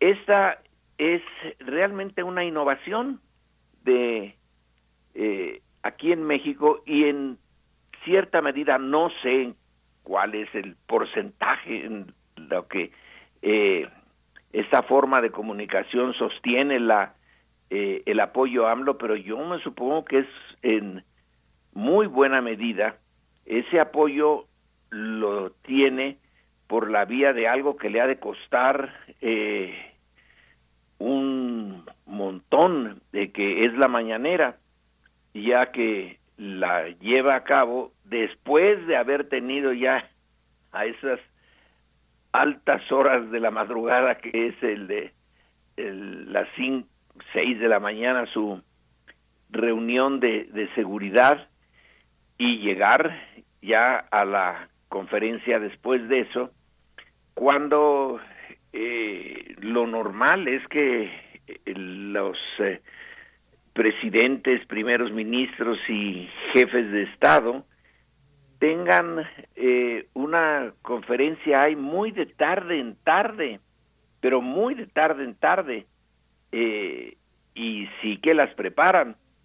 Si mal no recuerdo, en el periodo anterior al de eh, López Obrador, Obrador, el presidido por Peña Nieto, las conferencias de prensa fueron rarísimas eh, y en las primeras veces que intentó eh, un intercambio espontáneo salió raspadísimo, como aquel en donde le preguntaron qué libros había leído, eh, y en otro en donde se equivocó de títulos y de autores, eh, y prefirió ya no volver a la espontaneidad y a ejercer su poder por la vía más tradicional. Es un riesgo, no cualquiera puede eh, pretender tener ese tipo de, eh,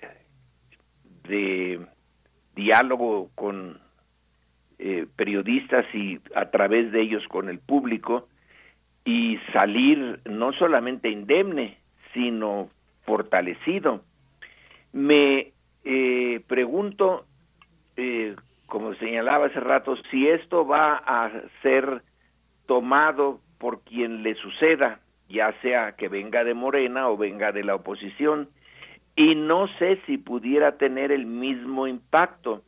Aquí en buena medida el impacto de las mañaneras eh, se debe a su novedad, a que no se estaba acostum no estábamos acostumbrados en México a que el presidente rindiera parte de las cuentas que debe de rendir, no todas, pero parte de las cuentas eh, cotidianamente y de una manera tan directa.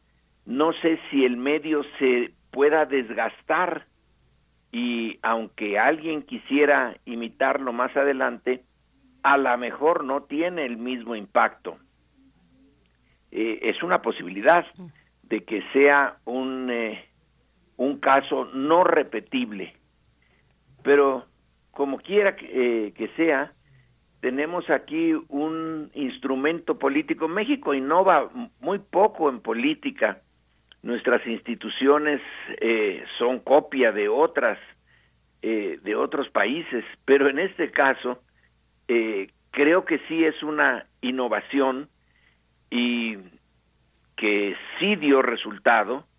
No es nada más la voluntad de pararse temprano y enfrentarse a la prensa. Tiene que haber contenido eh, detrás de ese eh, de esas escenas de las mañaneras y ese contenido se da entre otras cosas por un conocimiento a fondo y que llevó años tenerlo eh, un conocimiento del país de sus problemas y finalmente de tener muy poca cola que le pisen porque la mañanera es también una manera, una exposición que tiene riesgos y dependiendo de cómo haya sido la conducta previa y además en el ejercicio ya de, del poder en el momento en que se dé una mañanera que no sea la del observador, eh, pues también tiene riesgos.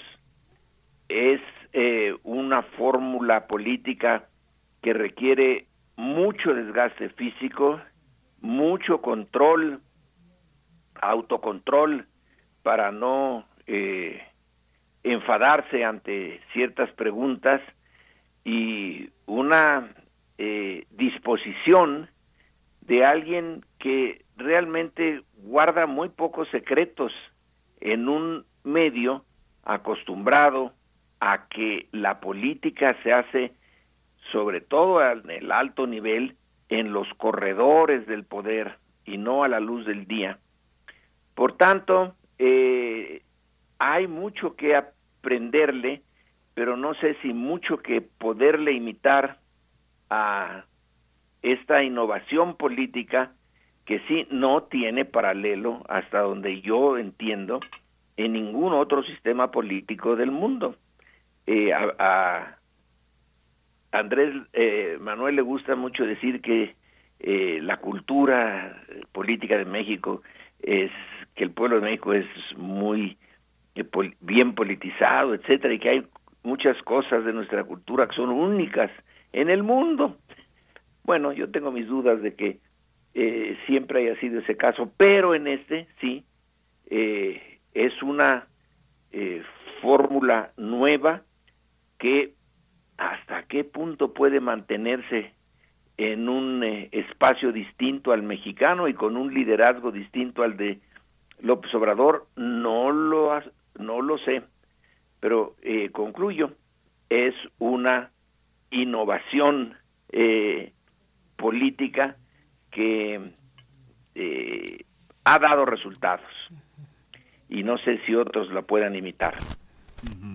Digo, es polémico. Yo creo que en este momento está enfrentando una, una, una, severa crisis de control en la, en la mañanera porque hay muchos periodistas que van con la comanda de insultarlo. Hay una parte muy, muy, este, no, no es respetuosa, es polémica, es una cosa muy beligerante, este, en la que él ha tenido que señalar bien ese nombre de, este, de un mandato de desprestigio. Y los reporteros como sucedió ahora con la reportera de proceso que la lo cuestionó y él eh, la interrumpió en varias ocasiones y en, en las redes sociales fue eh, señalado eh, por generalmente por sus opositores que la había frenado. Es un es un momento polémico. También hay muchos momentos de manipulación de la de la mañanera. Manipulación en un sentido editorial. Digamos que sabemos quienes estamos en los medios que no es tan sencillo presentar de buenas a primeras un material, localizarlo y proyectarlo, ¿no?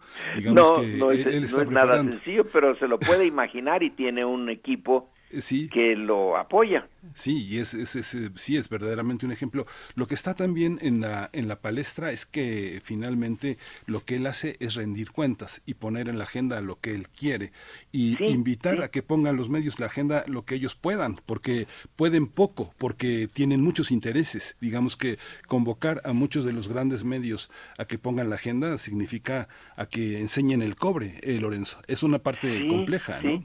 Es, es buen punto buen punto para completar este este análisis eh, verlo desde el otro lado no y lo difícil que les ha de ser a esos medios que nos estamos imaginando cuáles son pero no decimos por por nuestra buena educación eh, defenderse porque son también así como el conocimiento de México de López Obrador son eh, 30 años de andar eh, recorriendo el eh, país y desde abajo, estos medios son muchos años de andar eh, manipulando el eh, medio y las noticias en función de los intereses de ellos directamente y de del poder y bueno, pues no se puede ocultar eso tan fácilmente. Así que les ha de ser difícil. La oposición no tiene ahorita cómo responderle a la mañanera. Así es, doctor Lorenzo Mayer, pues sí, un, yo creo que muchos dudamos que se pueda replicar.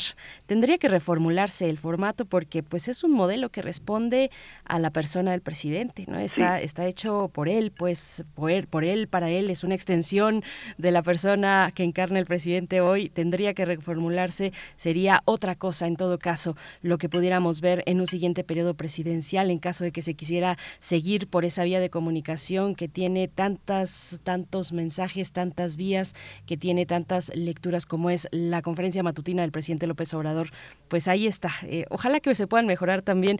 Bueno, ya, ya se ha mencionado y se sabe esos casos que no son aislados, de pronto también los que intervienen periodistas, algunos periodistas, eh, pues que, que, tienen intervenciones insustanciales, que rompen el ritmo sí, incluso, sí, ¿no? Sí, que son mucho, largas. Que no, no, no, sirven para nada sus, sus intervenciones. Eh, algunos quieren congraciarse. Eh, con el eh, presidente, pero al final de cuentas sí es lo que dicen ustedes, una rendición de cuentas muy peculiar. Pero bueno, eh, también el, el carisma presidencial no se eh, hereda ni se puede manufacturar, es algo un tanto difícil de lograr difícil de explicar, que en este caso cuenta mucho y que sus sucesores difícilmente van a poder llegar eh, a esas alturas, van a tener que buscar otras formas. Eso. Pero esa rendición de cuentas sí es histórica en un país donde el presidencialismo no rinde cuentas. Sí. Varios, varios medios internacionales incluso lo citan. En algún u otro momento han reparado en este ejercicio de comunicación, lo, lo retratan como inédito, como, como asombroso. Bueno, pues dos años tenemos por delante todavía. Doctor Lorenzo Meyer, muchas gracias por, por estas reflexiones. Buenos días y muchas hasta gracias. dentro de 15. Hasta dentro de 15. Gracias. Vamos a ir con música, vamos a escuchar de Amilcar Ponchielli, eh, eh, la danza de las horas de la ópera La Gioconda. Vamos, en la Edith Citlari Morales es la curadora de este día.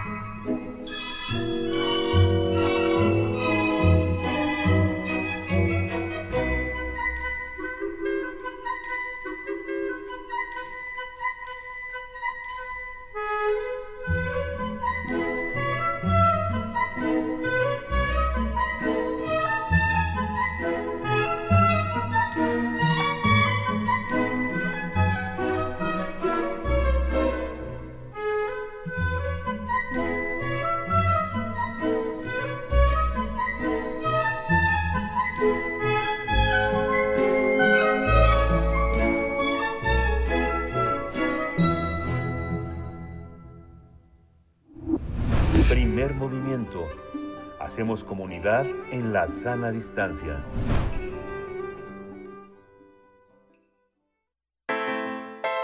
Nota Internacional.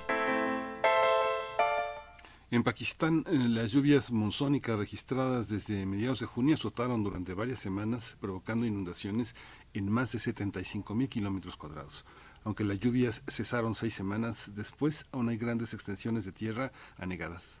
Las históricas inundaciones en ese país dejaron 1.355 muertes, así como la destrucción de terrenos de cultivo que aún siguen inundados y la muerte de más de 1.1 millones de cabezas de ganado. Antonio Guterres, secretario general de la ONU, declaró hace algunos días ante la Asamblea General que el pueblo de Pakistán es víctima de una sombría injusticia climática, pues aunque es responsable de menos del 1% de las emisiones mundiales de gases de efecto invernadero, está pagando un precio desproporcionado, dice, por el cambio climático provocado por la actividad humana. Guterres advirtió que Pakistán está al borde de una catástrofe sanitaria al señalar las amenazas de cólera, malaria o dengue que podrían cobrar muchas más vidas que las inundaciones. De acuerdo con cifras de la ONU, las inundaciones destruyeron 1.500 instalaciones sanitarias, Dos millones de viviendas resultaron dañadas o destruidas y más de dos millones de familias perdieron sus bienes. Por ello, ha lanzado el Plan de Respuesta a las Inundaciones de Pakistán, en el que solicita 816 millones de dólares para responder a las necesidades más urgentes. Se estima que la asistencia alimentaria de emergencia aumentará de 7.2 millones antes de la inundación a 14.6 millones de diciembre a marzo del próximo año. Sin embargo, ha sido notoria la falta de respuesta de la comunidad internacional ante los efectos de las inundaciones en Pakistán y de eso vamos a hablar. Vamos a conversar con el doctor Mario González Castañeda, él es catedrático en la Escuela Nacional de Estudios Superiores Juriquilla, es un especialista en la India contemporánea y bueno, muchas gracias por aceptar esta conversación. Doctor Mario González Castañeda, bienvenido, buenos días. Hola, muy buenos días. Gracias, doctor Mario González Castañeda, bienvenido. Pues, ¿cuál es la situación? ¿Dónde ha golpeado más? ¿En qué regiones? Bueno, es muy, muy asombroso, alarmante ver, por supuesto, las imágenes satelitales que nos dan una idea, nos revelan la magnitud de esta emergencia. Es, eh, pues, brutal lo que estamos viendo, mm, doctor. ¿Dónde, cuáles son las zonas y la población más afectada por esta, por estas inundaciones? Sí, eh, son tres áreas principalmente, que es la norte, cerca de la, de la capital, Islamabad, eh, y dos provincias más en el sur, el Sindh y Baluchistán, que son eh, las tres áreas principalmente afectadas. Eh, ahí nada más habría que decir que este tipo de lluvias forman parte de la temporada del monzón. Lo que es de llamar la atención y de gravedad es la magnitud con que eh, pues se desbordaron ríos y están anegadas varias zonas, ¿no? Eh, particularmente la provincia del Sindh se caracteriza por ser una zona eh, para el cultivo de arroz y bien el cultivo de arroz necesita de agua, no de estas cantidades, ¿no? Entonces, eso ha ido agravando pues una serie de de condiciones que ya eh, habían eh, mencionado en la nota previa. el exceso de agua complica pues el hecho de que se pueda llevar eh, la ayuda, la propia agua y, eh, la, y el calor que hay propio de, de, la temporada también provoca que se den focos de, de infección y y es una zona muy propicia para, para el crecimiento de, de, del mosquito y, y obviamente de, malaria, ¿no? Sí. Ahí, doctor, eh, en el tema que poníamos en la introducción, la ayuda internacional, ¿qué es lo que pasa en esta convocatoria para apoyar a países vecinos eh, eh, con el marco de la solidaridad. Lo hemos visto ya flaquear en, en muchas situaciones en África, este, sobre todo en África. ¿Cómo, cómo, ¿Cuáles son los mecanismos internacionales que posibilitan la ayuda? Parece que Guterres tiene una visión bastante cristiana, ¿no? de, pagar el precio de la, de la, del daño ecológico, de a pesar de que no ha hecho daño le va mal. Toda esta parte, ¿cómo entender el orden internacional bajo la ejida hoy de la ONU? ¿Tiene la misma credibilidad en convocar la ayuda internacional? Mira, es un tema que donde podemos ver una línea muy delgada entre eh, la cooperación, la ayuda humanitaria y los asuntos políticos. Eh, si bien ha llegado ayuda, no ha llegado en la cantidad y en la magnitud que se necesita para poder resolver la crisis. Eh, dos cosas importantes que menciona el secretario general es que esto es producto del cambio climático. Y no solamente él, sino el propio primer ministro de Pakistán también lo ha mencionado, que no van a, que no están pidiendo migajas, sino que se habla más bien de justicia climática en vez de que los países eh, en una, digamos, en un acto de, ayuda humanitaria eh, provean de insumos a Pakistán para salir de la crisis, él habla de pagar por eh, por la huella climática que cada uno de estos, de estos países ha dejado y las consecuencias se ven en Pakistán. Ahora, también hay que tener en cuenta que está el conflicto entre Rusia y Ucrania, eso dificulta también la llegada. Y como bien dices, hay vecinos que sí han eh, podido eh, ayudar de manera pronta. Pakistán forma parte de la Asociación para la Cooperación Regional en el Sur de Asia, tiene un mecanismo de ayuda humanitaria. Eh, pero bueno, eh, quienes integran esa asociación, obviamente Pakistán, India, Bangladesh, Sri Lanka, Maldivas, Bután, Nepal. Quien tiene la capacidad de poder contribuir de forma más eh, importante y más rápida es India y no no ha correspondido a ello, ¿no? Y ahí va el, tema político. Eh, el primer ministro Narendra Modi no tiene una muy buena relación por, con Pakistán y pues ahí se ve. Ahora también hay que resaltar que sí ha habido estados que han respondido eh, con la capacidad financiera que tienen. Estoy hablando de Qatar, de Arabia Saudita, los Emiratos Árabes y la propia China. Estados Unidos no ha eh, mandado tanta ayuda humanitaria, pero lo que sí ha hecho es eh, alargar el periodo de pago de la deuda a la cual Pakistán se está enfrentando, que es algo que hay que sumarle a la crisis. Esta crisis económica por la cual está pasando Pakistán, que no está generada por las inundaciones, sino por el contexto previo a este fenómeno natural, y eso lo único que hace es ir agravando. El llamado del secretario general eh, me parece muy loable, pero no se ve más allá de esto eh, digamos, eh, una prioridad para el organismo. Para el secretario la prioridad actual es eh, resolver el conflicto entre Rusia y Ucrania. Porque sí es cierto que tiene, digamos, varias ramificaciones. Entre ellas es que eh, hay una crisis alimentaria provocada por la falta de, de, las exportaciones de, de granos de Ucrania, que ahí hay que decir que parte de esa crisis no solamente por el conflicto en sí, sino porque el propio eh, eh, Zelensky prohibió la exportación de granos, ¿no? Sí, doctor, bueno, eh, también preguntarle sobre la situación en los campamentos de, de personas eh, damnificadas. Naturalmente hay desplazamiento, eso es, eso es obvio. Eh, ¿qué, ¿Qué estamos viendo con ese fenómeno de personas desplazadas? Qué grupos eh, pues sociales son más vulnerables. Uno puede ver, por ejemplo, que agencias eh, internacionales, sobre todo europeas, con alguna presencia en esa parte del mundo, pues hacen reportes que se detienen, por ejemplo, en la situación de las mujeres, en la situación muy precaria y de violencia incluso, incluso hacia las mujeres, pues que están ahí en una pequeña tienda, en una pequeña campaña, eh, sin los servicios suficientes mínimos, indispensables, sin un, sin una letrina sin un baño adecuado, a expensas también de eh, pues pues de, de, muchos de muchos peligros, ¿no? territorios donde pues permanecen ahí algunos pastores y ellas tienen que hacer sus necesidades, ir detrás tal cual detrás de algún arbusto y bueno encontrarse con algún peligro probablemente incluso natural, ¿no? De, de animales y demás. ¿Cuál es esa situación, la situación del desplazamiento que se prevé para, para esta cuestión? Sí, estos son desplazados medioambientales.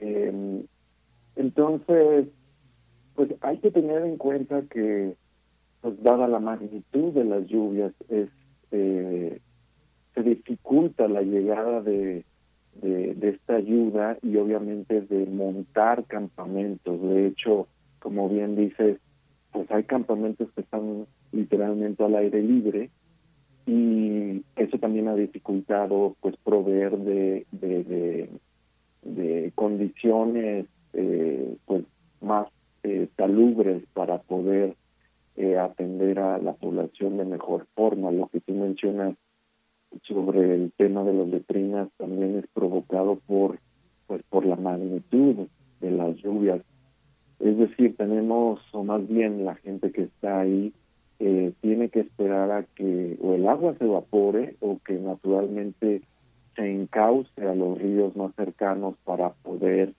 eh, pues esperar a que se seque la tierra y entonces montar estos campamentos.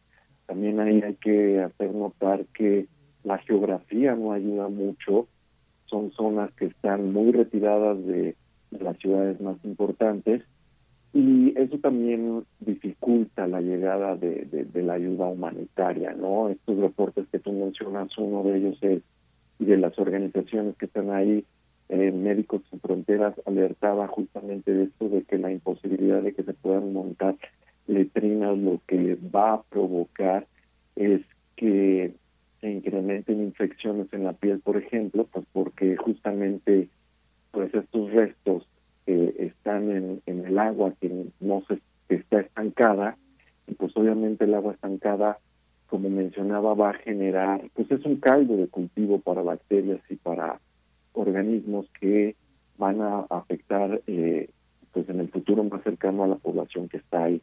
A ello como también mencionas hay que agregarle el tema de la seguridad más y en específico pues de grupos terroristas. O sea no hay que dejar de lado que eh, Pakistán está en una situación bastante complicada a la salida de, Estados Unidos de Afganistán, pues se reactivaron, o más que reactivarse, fortalecieron las actividades del talibán del talibán Pakistán. Y pues eso ha eh, inhibido que el Estado pakistaní pueda hacerle frente a estos grupos terroristas y cuando me refiero a hacerle frente es eh, desarmar los campos de entrenamiento y reducir la presencia de estos grupos con la presencia del Estado pakistaní, es decir, con policías o con el propio ejército pakistaní. Entonces, eso, eh, esta situación de inseguridad, pues, eh, aúna más la inseguridad que ahora tienen estos desplazados medioambientales. Hoy se puede hablar, doctor, de eh, una, una situación, digamos, catastrófica para países que sufren estas, eh, estas eh, tragedias. Un país como la India es el ejemplo de cómo una tragedia puede destrozar en parte un proyecto económico. Podemos hablar de eso y la India puede ser un ejemplo para los países en desarrollo sobre esta situación. Y eso, respondería así, no es necesariamente. Pakistán estaba creciendo muy bien en términos económicos hasta antes de que, eh, pues, eh, más bien a pesar de la inestabilidad política por la cual está atravesando. Eh, la pandemia truncó este crecimiento económico y la, la, la, segunda parte de la respuesta es India siempre ha sido visto no como un modelo económico a seguir por las eh, por las tensiones que existen con el resto de los estados. ¿A qué me refiero? Eh, India no tiene muy buenas relaciones con sus estados vecinos y eso ha sido parte de una visión hegemónica de la cual eh, siempre han, eh, digamos, explotado eh, la clase política india y las élites indias. Entonces, eh, el resto de los países, salvo hasta hace unos años, Bután, no veían con buenos ojos la relación con, con India y justamente buscaban a un tercer estado que les ayudara a minorar no solamente la presencia, sino el poder económico y político que India tiene, y por eso voltearon a ver a China.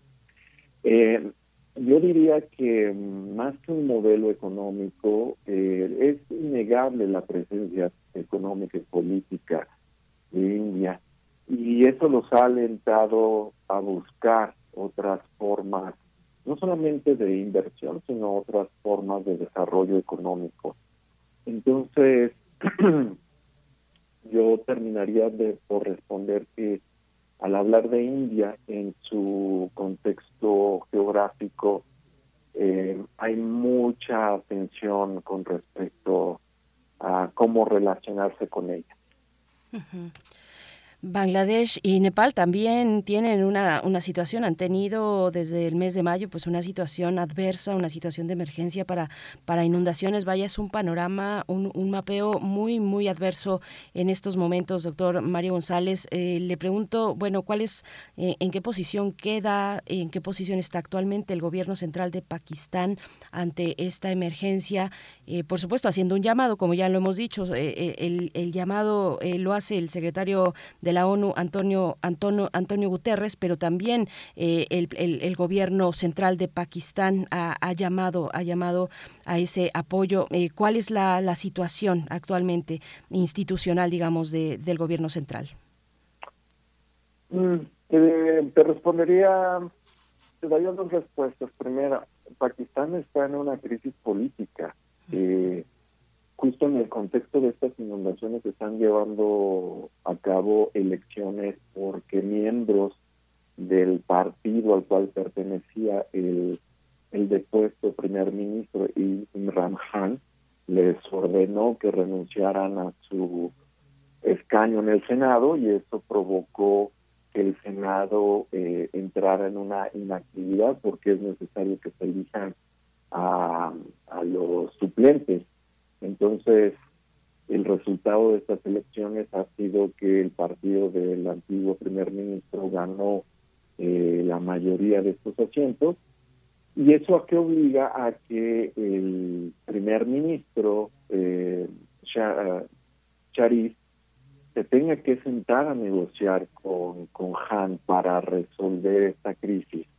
Han ha declarado que va a presionar para que el primer ministro eh, convoque a elecciones anticipadas, ¿no? Entonces es una crisis política que lo único que hace es incrementar cierto grado de inestabilidad política, porque como decía, eh, a pesar de esta, de esta inestabilidad, Pakistán estaba creciendo y el funcionamiento de las instituciones y de la burocracia seguía. Eh, la segunda parte de la respuesta es, a pesar de esa inestabilidad política, se ha podido utilizar pues tanto al ejército como a otras instituciones, a la policía y el sistema de salud eh, para poder eh, apalear la crisis. Es decir, si bien hay una crisis política, esto no ha inhibido la actividad de las instituciones del Estado para ayudar a la gente. Lo que sí ha sido una limitante son las propias condiciones geográficas resultado de, este fenómeno y al hecho de que eh, las inundaciones afectaron hospitales, ¿no? Eso por un lado y segundo, son regiones muy alejadas, como ya decía, que dificultan la llegada de esta ayuda y pues sí, el primer ministro hace este llamado a la comunidad internacional para que apoyen, pero también hay que tener en cuenta que eh, lo que reportan varios desplazados es que no está llegando la ayuda y eso se debe a que existen mediadores locales, es decir, el gobierno federal pakistaní puede aportar la ayuda, pero esta ayuda se tiene que, eh, la tiene que, eh, digamos, hay un mediador que es el que hace que esa ayuda llegue al ámbito local y es ahí donde se está deteniendo. ¿Y por qué se está deteniendo? Pues justamente por el contexto político pakistaní. Estos mediadores locales no solamente medían esta ayuda humanitaria, sino los favores políticos, las demandas políticas, etc. Entonces eso lo que hace es complicar aún más la, la situación. Pues doctor, muchísimas gracias, doctor Mario González Castañeda, catedrático en la Escuela Nacional de Estudios Superiores Juriquilla, especialista en India Contemporánea. Le agradecemos mucho que se dé el tiempo para eh, que nuestros radioescuchas puedan tener una visión, una visión, una visión académica seria, rigurosa sobre un fenómeno tan tan dramático como el que está viviendo esta zona del mundo. Muchas gracias, doctor. No, les agradezco a ustedes que estén muy bien, un gusto volver a estar con ustedes. Gracias, doctor. Hasta pronto. Muchas gracias. Bueno, son las 8 con 57 minutos, 8 con 57 minutos. Nos vamos a despedir de Radio Nicolaita. Después iremos al corte, pero antes, antes de la curaduría musical de Edith Zitlali Morales, esta pieza que eh, tiene como instrumento de percusión una caja china. Es una pieza escrita en 1945 de Leroy Anderson, El reloj sincopado. Vamos a escuchar.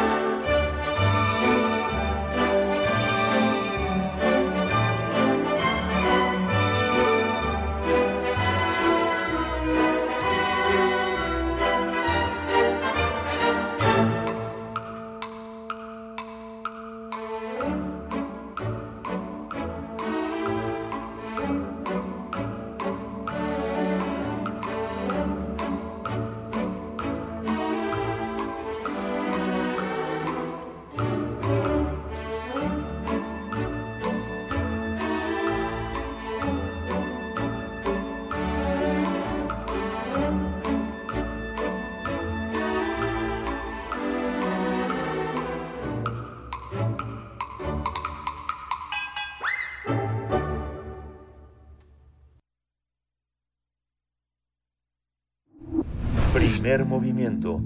Hacemos comunidad con tus postales sonoras. Envíalas a primermovimientounam.gmail.com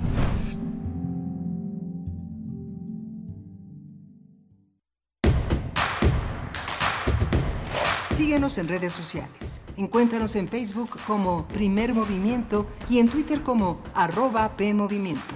Hagamos comunidad.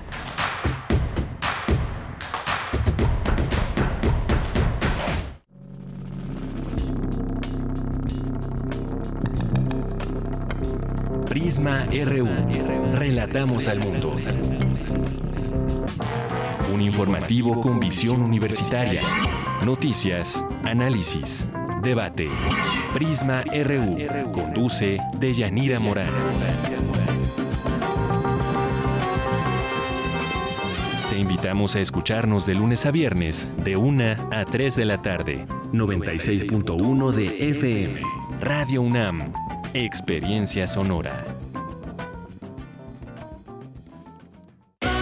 Si eres aspiracionista, si te gusta ir para adelante y ser el mejor en lo que haces. De acuerdo con el INEGI, en los gobiernos del PAN hemos convertido a Miguel Hidalgo en la tercera alcaldía más segura de la CDMX. También en Álvaro Obregón regresamos las estancias infantiles y Benito Juárez es sustentable con el uso de paneles solares y recolección pluvial. Somos Acción Nacional y estamos preparados para cambiar el rumbo de México hacia el camino del bien y la libertad, unidos por un México mejor. Partido Acción Nacional. Es la parte baja de la novena entrada. El juego está empatado. La cuenta al tope y el campeonato de la salud se define en el duelo entre Mamey Canseco al bat y el escurridizo lanzamiento de Brad y el Chupirul. Ya sabemos cómo se las gastan los de la industria chatarra con sus triquiñuelas publicitarias. Con un hit entra la del Gane. Viene el lanzamiento y Mamey Canseco sorprende con un toquecito que va a ser pan molido para la industria chatarra. Esperen, tremendo encontronazo abre la oportunidad al jalapeño Urdiales barriéndose a dar triunfo al club del antojo. Cómeme como nosotros y ponte saludable. La urbanidad se transforma al grito de la salsa social, el hip hop y las historias del barrio. Por ser pobre campesina, mujer indígena y obrera, anarquista, estudiante formadora de caminos en la lucha presta, individualista, por eso el capital me condena, soy presa de su violencia. Cantos de protesta desde la megametrópoli mexicana. Pero como echarán a bajar la leña. Fania de Lena y su zona urbe. Viernes 21 de octubre a las 21 horas en la sala Julián Carrillo. Entrada libre. Sé parte de Intersecciones. Radio UNAM, Experiencia Sonora.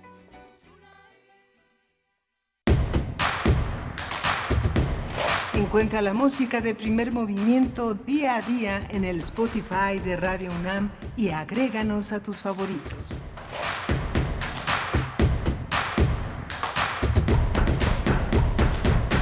9 con 3 minutos de la mañana, la hora del centro del país. Desde la capital les saludamos en el 96.1 de la frecuencia modulada, el 860 de AM, de amplitud modulada. Saludos por allá a los que sintonizan la AM. Pues con el gusto de saludarles en esta tercera hora de transmisión, donde, bueno, está, por supuesto, y permanece Rodrigo Aguilar en la producción ejecutiva, Violeta Berber en la asistencia de producción, Andrés Ramírez eh, a cargo de los controles en la consola, y se acaba de materializar Carmen Sumaya aquí en la cabina también nuestra asistente en la coordinación de invitados. Bueno, pues casa, casa llena, pero con sana distancia, no se preocupen, con sana distancia aquí en la cabina de FM de Radio UNAM y Miguel Ángel Quemain, por supuesto, en la conducción. Miguel Ángel, buenos días. Hola Berenice, buenos días, buenos días a todos nuestros radioescuchas. Gracias por hacer eh, comunidad con nosotros. Son las 9 de la mañana de este martes 18 de octubre. Ya rebasamos la mitad de octubre y tenemos eh, una, una, una propuesta también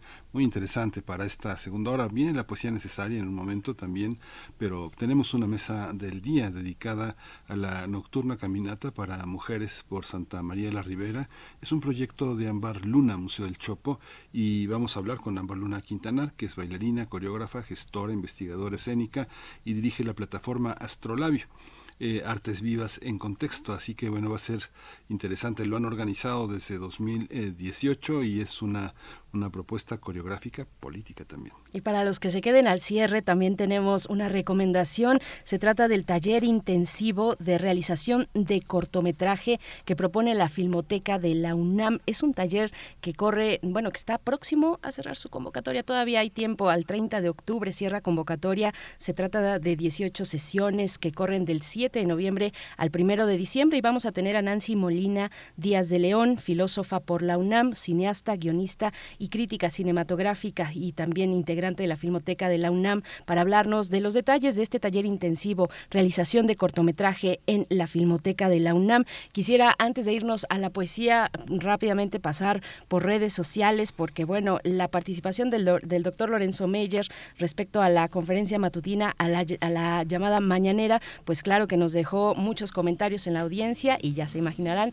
a favor o en contra, estamos en ese, en ese tono. Eh, Eh, bueno, nos dice por acá, además Flechador del Sol nos, nos recomienda que saquemos impermeable, paraguas y a darle con singular alegría en esta mañana que sí está, pues, eh, está húmeda, está, eh, pues, chispeando en algunos puntos de la, al menos en la capital y también en otros estados de la República, pues sí, una, una, una mañana húmeda, todavía no se asoma bien a bien el sol, está nublado desde acá en la capital y nos dice Flechador del Sol, los radioescuchas de primer movimiento estamos total y absolutamente a favor de López Obrador. Bueno, yo creo que está siendo un poquito sarcástico el Flechador del Sol y dice, al punto de exigir que no se cambie una sola coma a sus dichos. Refrancito dice, muy buen día, mañaneras que son un contrapeso efectivo ante la desinformación de prácticamente todos los medios poderosos. Quienes dicen que las mañaneras no informan nada, claramente no las escuchan y se quedan con los fragmentos que los medios quieren mostrar. Bueno, esa también es otra cuestión. Refrancito dice, hay paja también. Sí, claro, eh, ya, lo, ya lo comentábamos, Refrancito. Bueno, hay eh, participaciones de, periodistas y, y, de personas que hacen uso de su libertad de expresión, que tal vez no necesariamente son llamados periodistas, pero bueno, personas que se hacen presentes, que rompen el ritmo, que pues francamente eh, ponen ahí pues adulaciones innecesarias, eso, rompen el ritmo, desvían la cuestión que, nos interesa a todos y a todas, que es la información que puede brindar en un ejercicio como este el presidente de la República.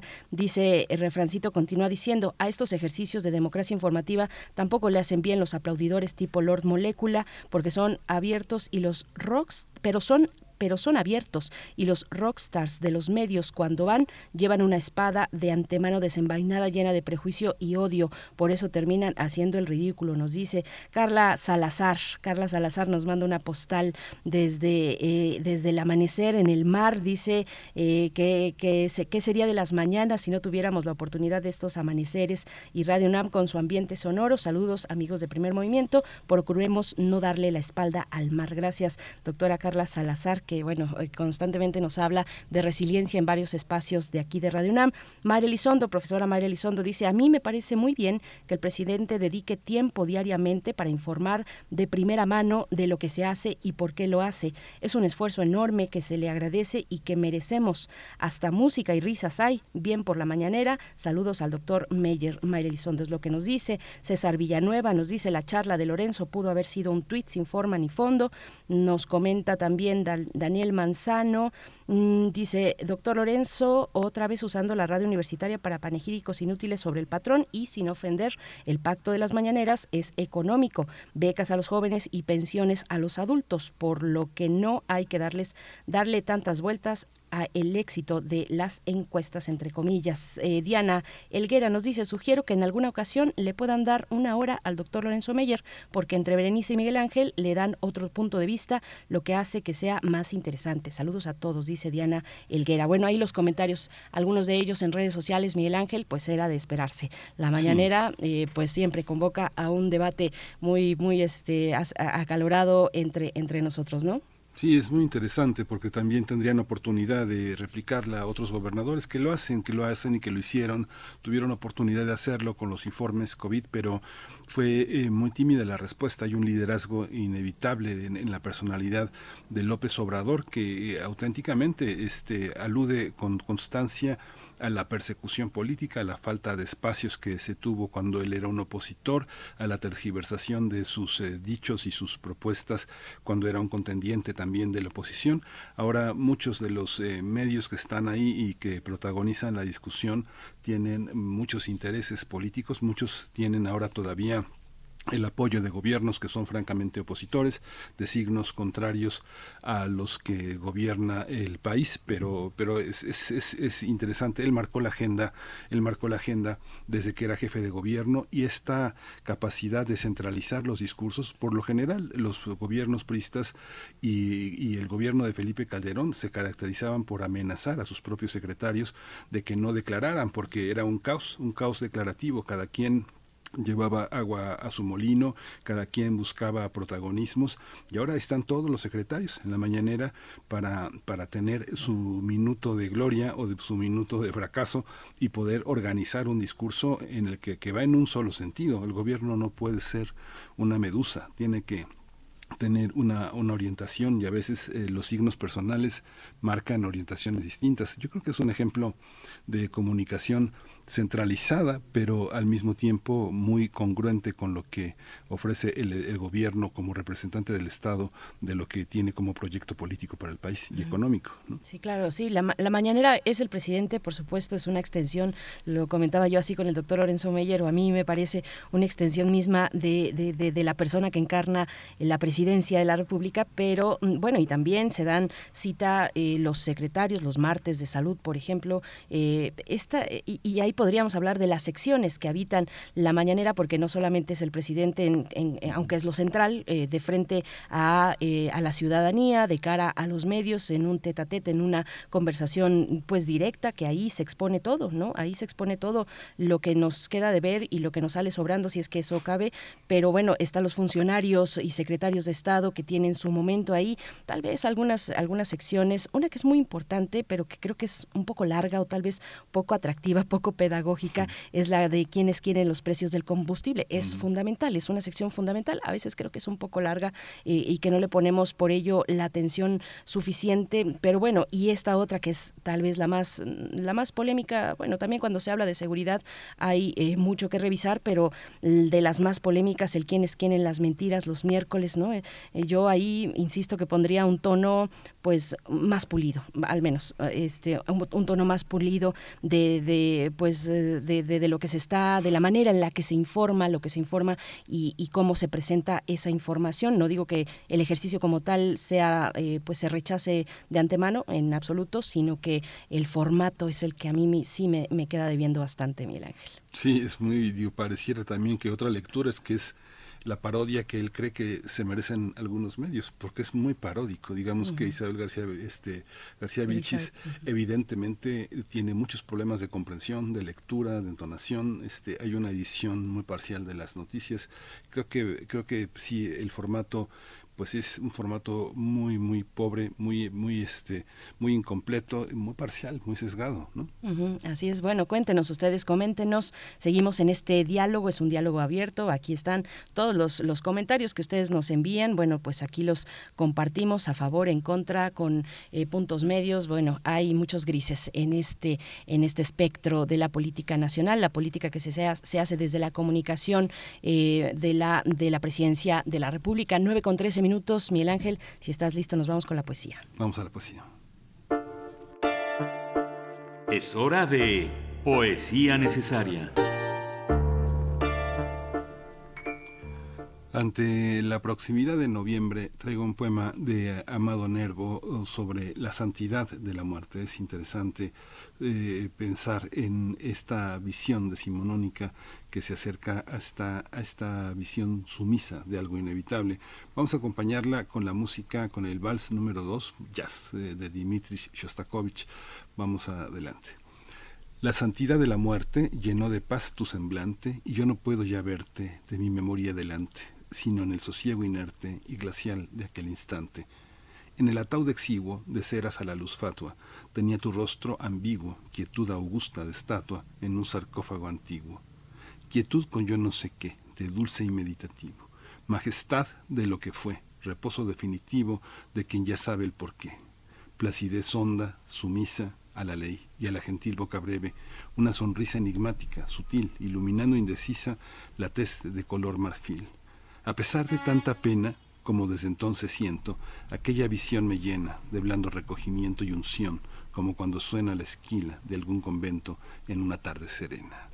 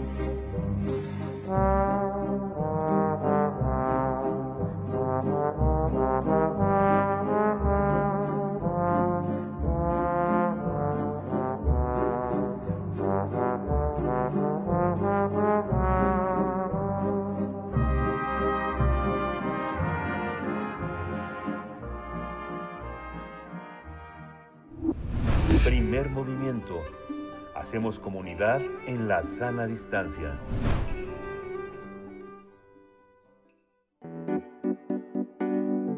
La mesa del día. Nocturna, una coreografía colectiva de mujeres, invita a otras mujeres a que se sumen a caminar por la noche para que estén acompañadas y recorran las calles de manera segura. Las caminatas que se llevan a cabo en los alrededores de la colonia Santa María la Ribera involucran acciones con el cuerpo, como si se tratara de detonadores de juego con los espacios. El proyecto pone en, en, escena las nociones de cuerpo, territorio, coreografía y afectos y busca trazar una línea entre el pensamiento coreográfico con la acción urbana. Nocturna se ha realizado en nuestro país en 10 ciudades, en los estados de Chiapas, Jalisco, Yucatán, Oaxaca y Baja California desde 2018. Además, ha formado parte de importantes festivales culturales. Ese proyecto lo diseñó eh, Ámbar Luna y cuenta con el diseño gráfico de Jazmín Luna. Invita a todas las mujeres a que se unan a esta caminata y se extiende a las niñas, quienes por supuesto deberán estar acompañadas de un adulto. El proyecto de Ámbar Luna también incluye la presentación de un documental y al término se ofrece un, un, conversatorio en el foro del dinosaurio del Museo del Chopo. Vamos a conversar sobre esta coreografía colectiva de mujeres para caminar la noche de manera acompañada, segura, gozosa. Y está con nosotros Ámbar Luna Quintanar. Ella es bailarina, coreógrafa, gestora, investigadora escénica. Dirige la plataforma Astrolabio, Artes Vivas en Contexto. Le doy los buenos días, eh, Ámbar Luna. Eh, bienvenida, buenos días. Hola, buenos días. Muchas gracias por la invitación. Gracias, Ámbar Luna. Te saludamos Miguel Ángel Quemain y Berenice Camacho. Pues cuéntanos cómo nace Nocturna, cómo nace este proyecto Ámbar que ya ha caminado otras ciudades distintas a la capital, ya ha tenido esa experiencia. Cuéntanos cómo, cómo surge. Claro. Pues bueno, el proyecto nace en el 2018. Yo soy originaria de Tuxtla Gutiérrez, Chiapas y eh, llevaba muchos años viviendo fuera, fuera de la ciudad.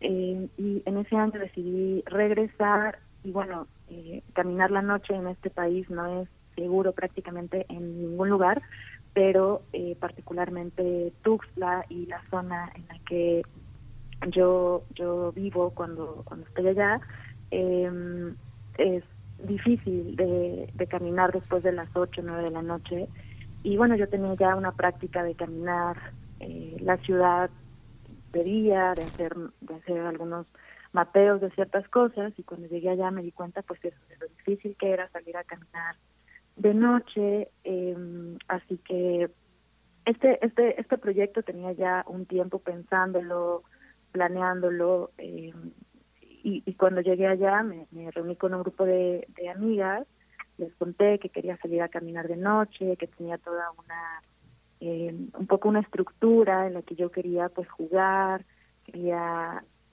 probar algunas acciones de cuidado colectivo entre nosotras, pero en la calle, usando los parques, usando las plazas. Además, la ciudad de Tuxtla Gutiérrez es muy caliente, entonces, pues es la noche cuando, cuando de mejor manera se puede caminar en realidad la calle, porque no, es, no hace tanto calor. Y bueno, ellas muy entusiastas aceptaron ser parte de este experimento eh, en ese momento.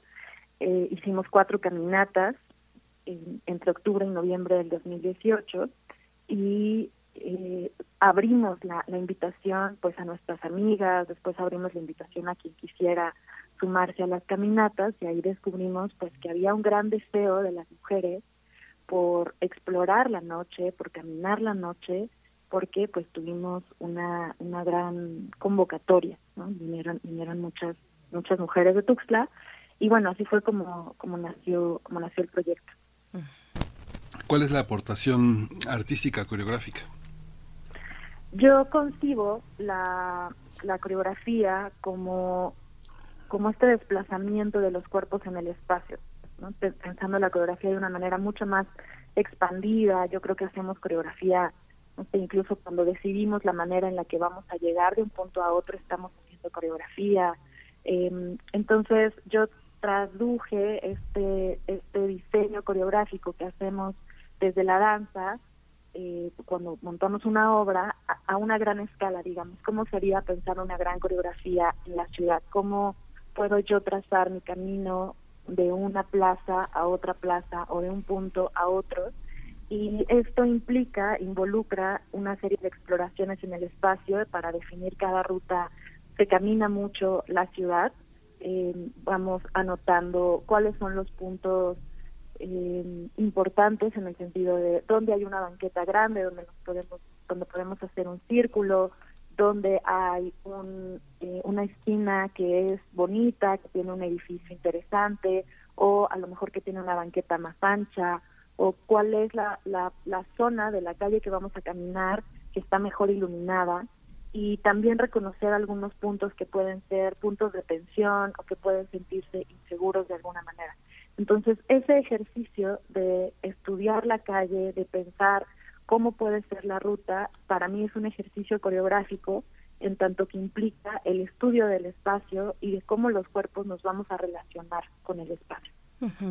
Eh, Ámbar, me, pensaba, por ejemplo, en esta figura, existe esta figura eh, e, europea, el flaneur, esta, esta, esta persona que, que pasea, que callejea, es una acción eh, pues de caminar por caminar, de vagar, es una acción lúdica que se permite, en ese ejemplo se permite pues ese, ese caminar libre, es, estamos hablando de una persona pues, pues eso, europea, blanca, que tiene en ese caminar pues implica una pertenencia una, una apropiación del espacio público, de la calle que camina, le pertenece, pero acá hablamos de otra cosa. Acá se ha negado esa, esa pertenencia, se ha orillado, bueno, es eh, eh, dirigida, es una caminata dirigida a las mujeres que eh, pues hemos estado relegadas del espacio público históricamente. Entonces hay un acto de resistencia. Cuéntanos sobre esas, pues esas reflexiones de la importancia de apropiarnos como mujeres de las calles en esos horarios, en la noche particularmente cuando se hace tan complicado, a veces casi imposible transitar una calle sin temer por pues por tu integridad física, ¿no? Claro. Em, me parece bien importante el contraste de imágenes que haces porque efectivamente eh, incluso cuando pues existe un, una idea de, de, del flaneur en femenino, ¿no? Como la flaneureuse, en realidad me parece que en, nuestros contextos latinoamericanos no es una, una constante, no es que fácilmente podamos las mujeres salir a caminar y a derivar y que dejar que el camino nos lleve a cualquier lado. En realidad hay una experiencia de nuestros cuerpos que constantemente están alerta. Los cuerpos en general en las ciudades vivimos en una tensión constante pero además los cuerpos de las mujeres vivimos en una tensión extra, ¿no? Y hay una serie de técnicas corporales que vamos poniendo en juego para estar a salvo y pues una de ellas es la prisa, ¿no? De caminar rápido, llegar rápido al lugar al que vamos, estar constantemente alerta de quién está a nuestro alrededor y,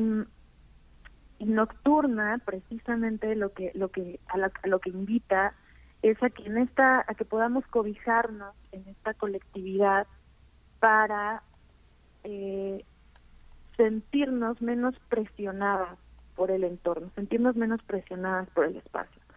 Hay algunas como realidades de los espacios que no se pueden negar, por ejemplo, muy al principio de, del proyecto yo invitaba a que, a que las caminatas fueran muy noche, ¿no? Hicimos pruebas de, horarios, empezábamos a las 10 de la noche, incluso eh, hicimos una en Querétaro que, que era muy, muy de madrugada, pero esto implicaba contextos eh, que no permitían que muchas mujeres se sumaran, ¿no? Había que, que solamente podían venir mujeres que tenían carro o alguien que pudiera pasar a recogerlas. Entonces fuimos teniendo que recorrer los horarios y entender que dependemos mucho del transporte público para poder hacer las caminatas. Sin embargo, eh, incluso en este en este horario que manejamos de 6 a ocho y media a, ahora, pues encontramos que efectivamente esta colectividad nos permite caminar lento, nos permite contemplar el paisaje, nos permite detenernos en ciertos lugares donde no nos detendríamos si fuéramos solas y que además ya tampoco tenemos una práctica de la observación de la ciudad, pues porque la prisa y la presión y la inseguridad no nos lo permiten. Entonces, efectivamente Nocturna también busca hacer un ensayo colectivo de cómo podríamos estar en el espacio público las mujeres, cómo podríamos estar en la calle, eh, y, y, pensaba que los cuerpos que no hemos tenido esta experiencia no sabemos cómo hacerlo, ¿no? Incluso si yo digo, yo quiero pasar más tiempo en la calle, pero no sé cómo, porque no he tenido esta experiencia previa. Entonces, es muy maravilloso cuando tenemos, eh, cuando vienen mujeres que sí tienen eh, mucha experiencia estando en la calle, porque entonces nos comparten cómo es para ellas y quienes pasamos menos tiempo en la calle podemos eh, un poco copiar sus estrategias y sentirnos más seguras para poder eh, ocupar estos espacios. Las mujeres pobres y trabajadoras pasan mucho tiempo en la calle, ¿no? Las que se guardan son las que tienen posibilidades de tener un cuarto propio, ¿no? Claro, hay, hay todo un tema eh, que ha sido que ha sido pues difícil de abordar eh, a la hora de decidir por dónde se camina y dónde se camina. Eh, reconocer también que invitar a una caminata y esto y esto eh, pues se pone en juego cada vez también invitar a quienes tienen la posibilidad a quienes tienen un tiempo de ocio para venir a caminar y reconocer que hay muchas mujeres que no lo tienen. ¿no? Reconocer que hay muchas mujeres que querrían incluso ser partícipes, pero que tenemos un estado de cansancio, que tenemos una situación de, de saturación de trabajo por las condiciones precarizadas en las que muchas de las mujeres viven. Entonces, pues es una de las muchas contradicciones que este proyecto habita, ¿no? como ir generando eh, horarios, ir generando pues espacios. Y una de las cosas que descubrimos muy pronto es que era necesario que las mujeres pudieran venir con, con niños y niñas.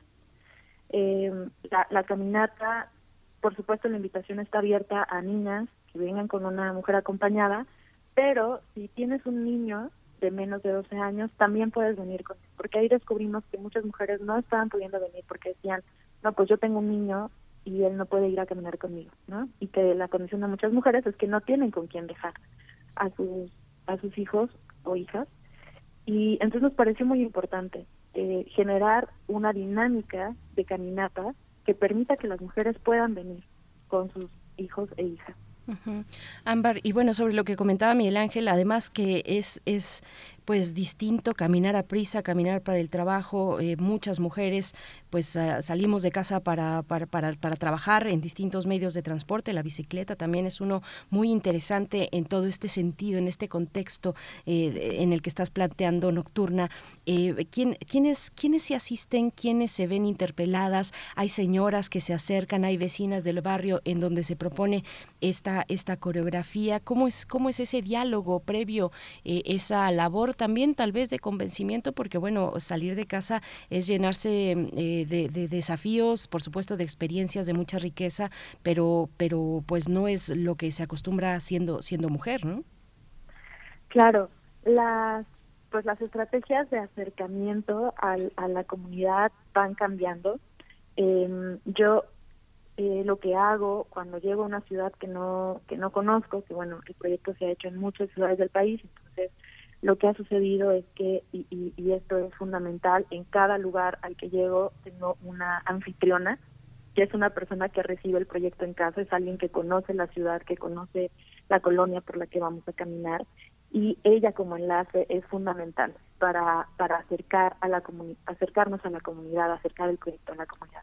En el caso de eh, ahora de la, de la Santa María de la Ribera, pues estamos trabajando con el Chopo, lo cual permite también un vínculo distinto con la ciudad porque el museo tiene una relación muy cercana con, con, la colonia, pero también es un museo universitario y entonces eh, eso amplía muchísimo el alcance. Sabemos que, que hay mujeres que no necesariamente viven en la Santa María, pero que van seguido, que, que, que, son, que se sienten parte de la comunidad del museo y entonces entendemos que, esta invitación pues es una invitación muy extendida ¿no? que va dirigida por un lado a quienes a quienes viven en la en la colonia y ahí digamos que la invitación y la aproximación pues es más directa implica eh, ir ir un poco haciendo las invitaciones en, en, los lugares a las mujeres con las que nos vamos encontrando eh, pero también sabemos que es una invitación que va a llegar más lejos que va a haber mujeres que van a llegar eh, desde, desde otros lugares a, a, la, a la caminata. Y bueno, eh, algo, algo interesante es que de, de cada ruta es que nunca sabemos del todo quién se va a sentir interpelada en esta invitación. Y entonces hemos tenido rutas de las que han llegado muchas adultas mayores, porque alguna de ellas se enteró y decidió invitar a sus amigas. Entonces hemos tenido grupos ¿no? con, con, con muchas eh, adultas eh, mayores. Eh, hemos tenido otros grupos que más bien llegan muchos adolescentes por lo mismo, porque alguien decidió correr la voz entre sus, entre sus amigas eh, universitarias o, incluso de, prepa. Eh, hemos tenido caminatas como que se sienten muy familiares porque porque llega una no una una mamá que tiene una niña o un niño de tres años y decidió invitar a su familia y entonces llega un grupo de cinco mujeres seis mujeres de, de la misma familia y eso es algo que, a mí me parece que nutre muchísimo el proyecto y que es de la riqueza parte de la riqueza de un proyecto como Nocturna que nos permite relacionarnos con mujeres de muchas edades y también con condiciones de vida muy distintas. ¿Quiénes van a ir ahora a esta caminata? ¿De dónde salen? ¿De dónde salen? ¿Quiénes, quiénes se suman claro. a este proyecto? Y bueno, lo interesante que es caminar en una colonia donde yo me imagino que mucha de la gente que está alrededor y que nunca ha entrado al museo sabe, dice, debe decir, mira, ellos van al museo, ¿no? Déjalos, déjalos pasar. O atájalos, ¿no? Deben de traer, deben de traer un libro que les podemos robar, ¿no? ¿Cómo es, cómo es, eh, cómo es estar, cómo es estar cerca de un lugar que es, eh, que es querido, que es respetado en una, en una colonia que puede llegar a ser conflictiva? Claro. Eh, pues yo, yo pensaría que, bueno, primero creo que, creo que es importante como que un primer acercamiento a la colonia debe ser respetuoso y cuidadoso, ¿no? Para mí el, el tema de los cuidados es muy importante a la hora de trabajar con nuestros cuerpos y sobre todo pues con, con personas que, que están adentro, como acercándose a estos experimentos con la ciudad, ¿no? Cómo, cómo caminar lento, cómo contemplar eh, en una ciudad en la que se sabe que, que, ¿no? A todos los que venimos de fuera nos dicen todo el tiempo como, no, no camines lento porque se van a dar cuenta de que eres de fuera y eso es peligroso, ¿no? Entonces hay una hay un mandato de, de, rapidez. Entonces, pues eso, lo primero es entrar con cuidado y no no asumir que uno conoce lo que no conoce, ¿no? Entrar con, con respeto en ese sentido. Eh, el tema de la de la seguridad, como hacer un balance entre la seguridad y la exploración del espacio, pues también es poner ahí constantemente el cuerpo y preguntar, mucho mucho preguntar. Qué pasa si camino por esta calle oigan cómo es por acá cómo es este lado cómo es este eh, ahora estos eh, sábado domingo y hoy es nuestro último día tuvimos un pequeño laboratorio al que invitamos a algunas a quienes a quienes quisieran sumarse hacer un este diseño de rutas de manera un poco más colectiva somos un grupo de cinco cinco mujeres que eh, hemos estado haciendo estas exploraciones juntas y tomando decisiones respecto a la ruta, eh, a las rutas que vamos a hacer, tomando en consideración esto, ¿no? Cómo nos vamos sintiendo, cuál es la, la calle que se siente más amable, cuál es la banqueta que preferimos caminar, qué puntos nos dan, nos dan curiosidad. Entonces, me parece que pues la clave está en ese acompañamiento, ¿no? En cómo el acompañamiento nos da mucha mayor seguridad y nos da mucha mayor pues eh, un mayor espacio de exploración que si voy yo sola, ¿no? que ahí se limitan un poco más mis posibilidades. Eh, las, las, tenemos dos rutas, hemos diseñado dos rutas. La primera ruta es los sábados, bueno, va a ser la ruta de los sábados, y esa va a comenzar en el kiosco Morisco de la Santa María de Rivera a las seis de la tarde. Y la segunda ruta, que es la ruta de los domingos, va a comenzar en el Museo del Chopo, igual a las seis de la tarde. Uh. Ámbar Luna, bueno, pues además lo que podamos decir sobre la necesidad de acompañamiento, el gozo de caminar juntas, que es eh, muy importante, de mapear la ciudad, de conocer, bueno, cuáles son las características de una calle en un barrio pues muy específico y muy transitado también, muy popular, eh, que congrega a muchos perfiles de personas, como es eh, Santa María la Ribera.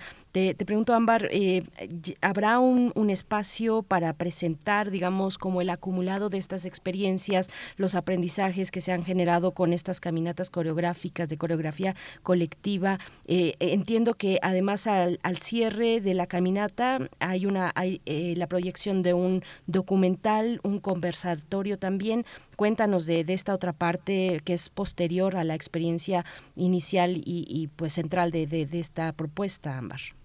Claro, eh, más bien decidimos hacerlo al revés. El, la, la, presentación del documental es antes, es el 21 de octubre, es este viernes a las 7 y eh, lo que hace, eh, lo que estamos mostrando con este con este documental es eh, un proceso de, caminatas de cuatro meses que hicimos en los primeros meses de este año, entre febrero y mayo del 2022, que fue una gira de, estas caminatas que hicimos con, con un apoyo del sistema de apoyos a la creación. Y, y lo que y lo que hicimos fue este pequeño este documental que es más o menos corto, dura aproximadamente media hora, eh, justamente porque queríamos compartir como una, una, una parte del proceso, algunas de las reflexiones, algunas de las dudas, también era importante pues poder contar con algunos testimonios de las participantes, algunos testimonios de las de las anfitrionas, quienes quienes hacen pues una parte importante, muy muy importante del trabajo de vinculación. Entonces, eh, queríamos más bien comenzar con esta proyección del documental, eh, que es el viernes 21, tener esta, este, este espacio de conversación con, ¿no? con, con todas las dudas y comentarios que puedan ir eh, apareciendo antes de entrar ya también como una manera de hacer esta invitación a las mujeres a participar de las de las caminatas y bueno pues importante mencionar que la, que la presentación del documental está abierta a todo público y luego también entendemos que quienes no se identifican como mujeres pues puedan tener muchas curiosidades, ¿no? Como, oye, pero ¿cómo es? ¿Cómo, ¿Qué hacen? ¿Qué sucede? Eh, ¿No?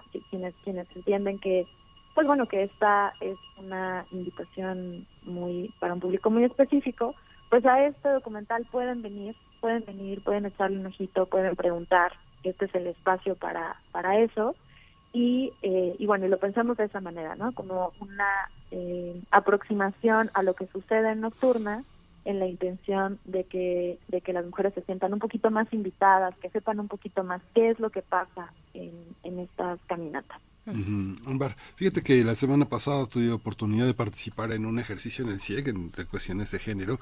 Se revisaron 32 alertas de género en el país y coinciden en que hay una parte en la que tiene que haber monitoreo, tiene que haber iluminación y tiene que haber patrullaje. ¿Cómo establecer, digamos que son elementos muy concretos al alcance de todos, no solo de mujeres, sino de hombres y mujeres? Sin embargo, son las mujeres quienes padecen este tema cómo, cómo se selecciona una ruta en función de la carencia de estos elementos. No todos las tienen, las tienen donde han caído, donde han violentado mujeres, pero no en todos. Como, esa es la demanda. ¿Cuál es la, la visión que tienes en este sentido? ¿De, de eh, complemento de la, del trabajo de autoridades, de feministas? ¿Cómo es? Claro.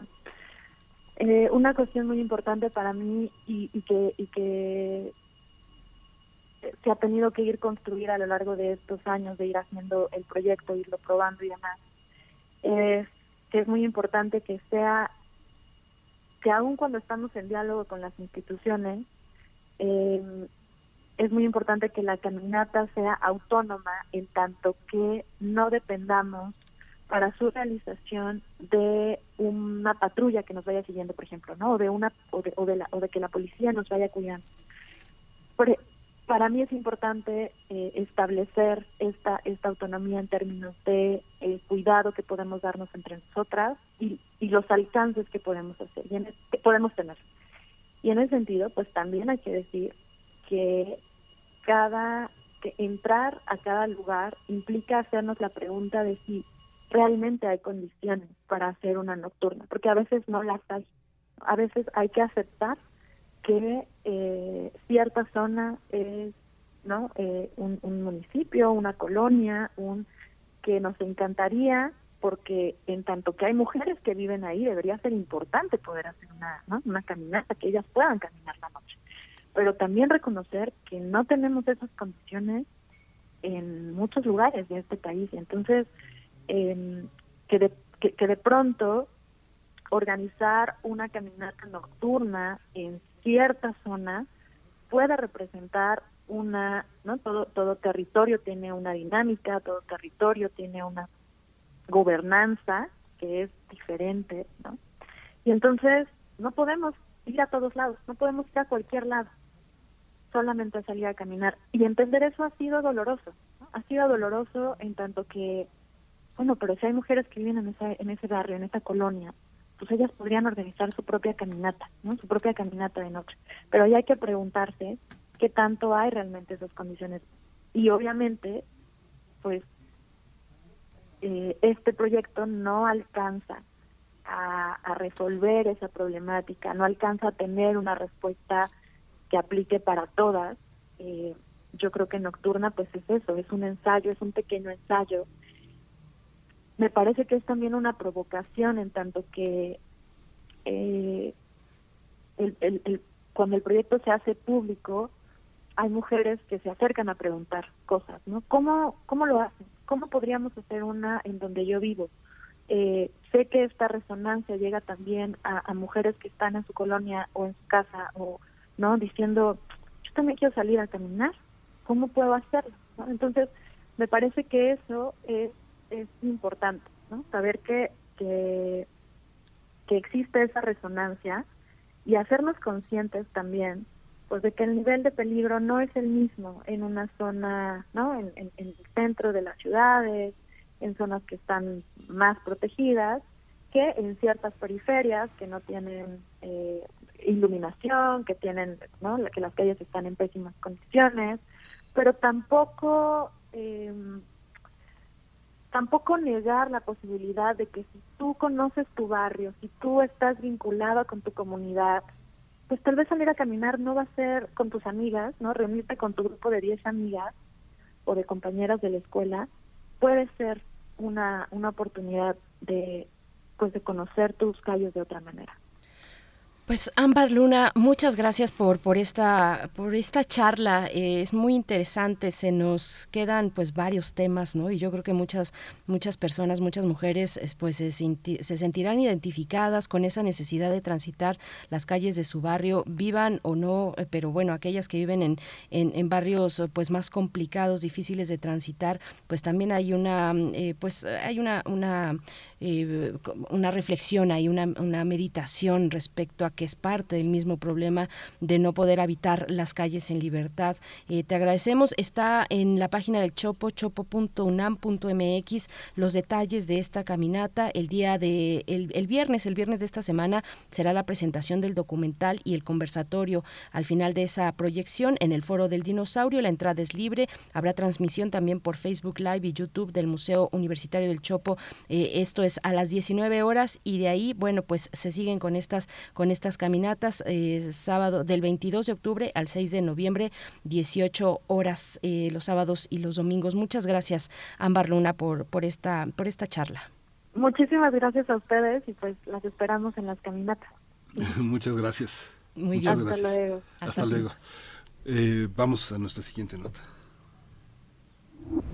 Primer movimiento. Hacemos comunidad en la sana distancia.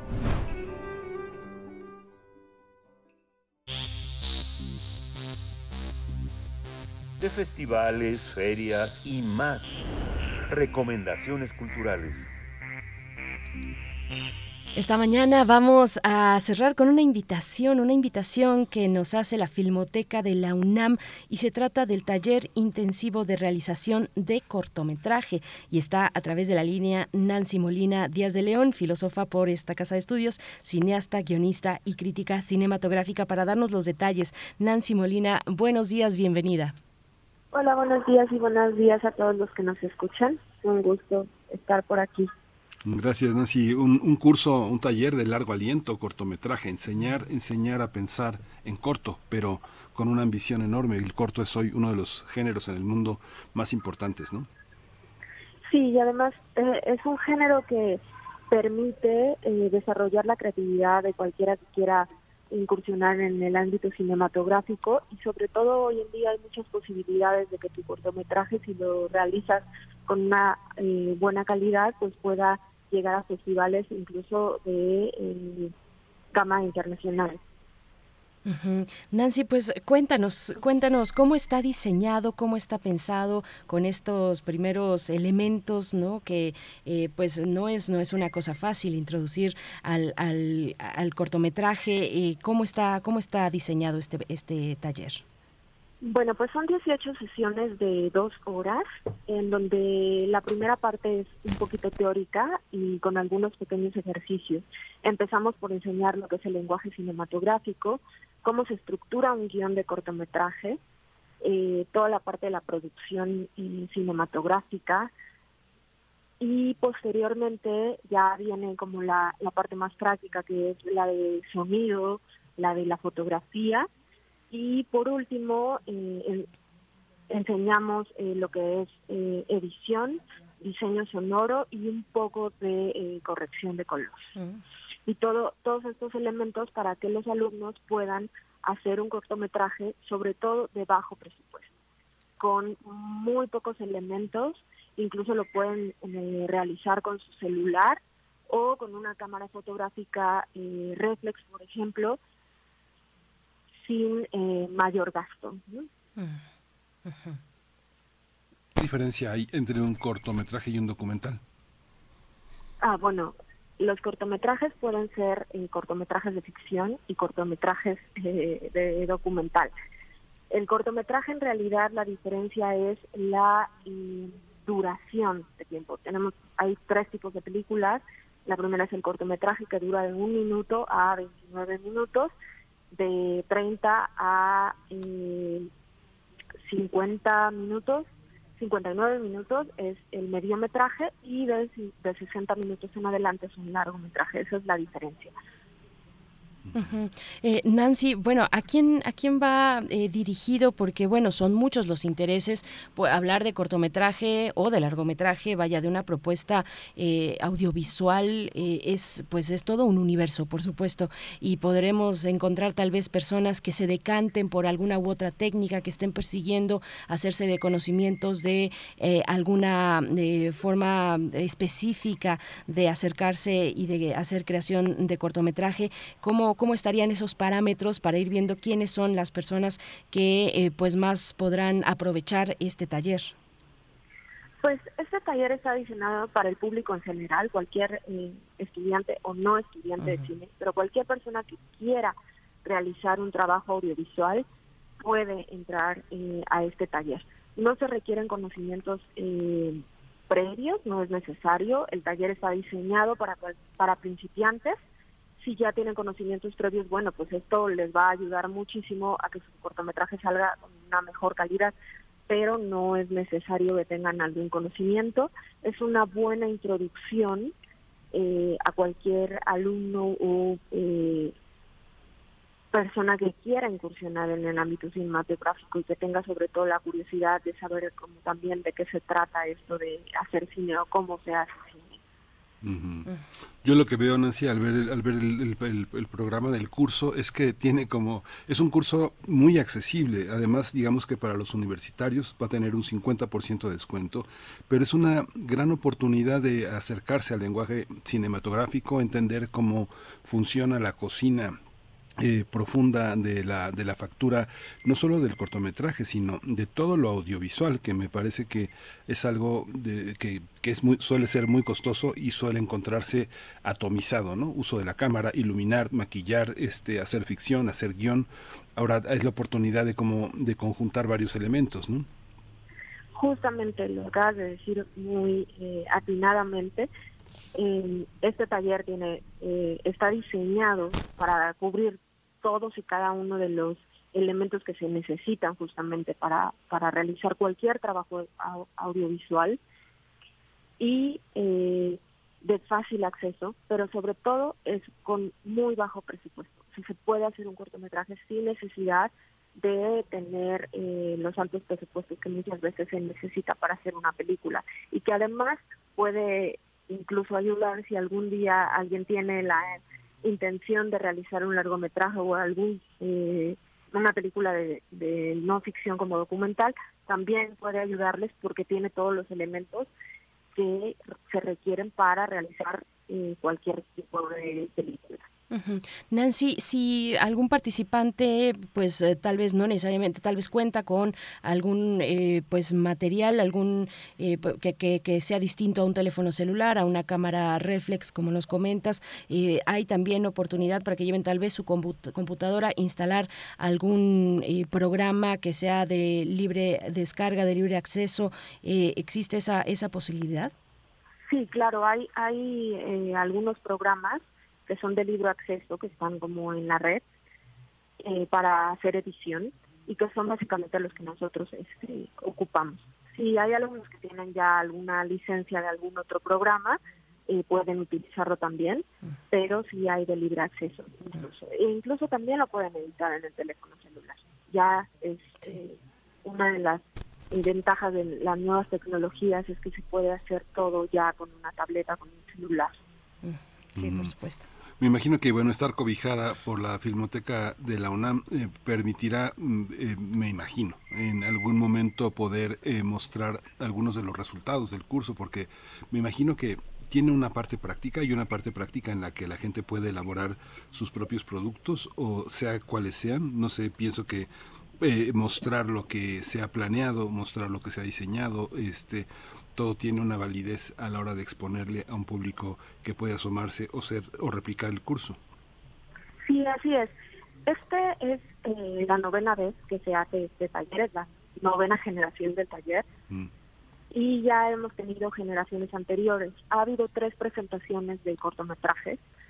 El, dos, eh, las últimas dos generaciones fueron en línea se hizo la presentación apenas en, septiembre en, la, en el cinematógrafo del Chopo. Las anteriores fueron en la sala Julio Bracho y ahí se, se presentan, pues eh, hacemos una muestra de todos los trabajos que se lograron y realizar después de terminar el taller. Pues eh, manténnos atentos, atentas y, bien enterados, Nancy, si te es posible, de esa posibilidad, bueno, de ese, de ese acercamiento a la presentación de lo que surja de este taller intensivo de realización de cortometraje. Eh, vamos acercándonos al cierre, pero sí, te, quiero preguntar sobre los perfiles de los talleristas, quiénes están presentes, cómo se llevan, vaya, son 18 sesiones y cada tema se lleva dos, sesión, dos sesiones, son dos sesiones por tema. Eh, ¿Quiénes son los talleristas? ¿Quiénes están acompañando? En este taller? Bueno, el taller está básicamente liderado por mí y tengo dos eh, invitados que fueron exalumnos míos, alumnos míos muy destacados que han tenido eh, trabajos cinematográficos ya alrededor del mundo, que salieron justamente de la primera generación de este taller.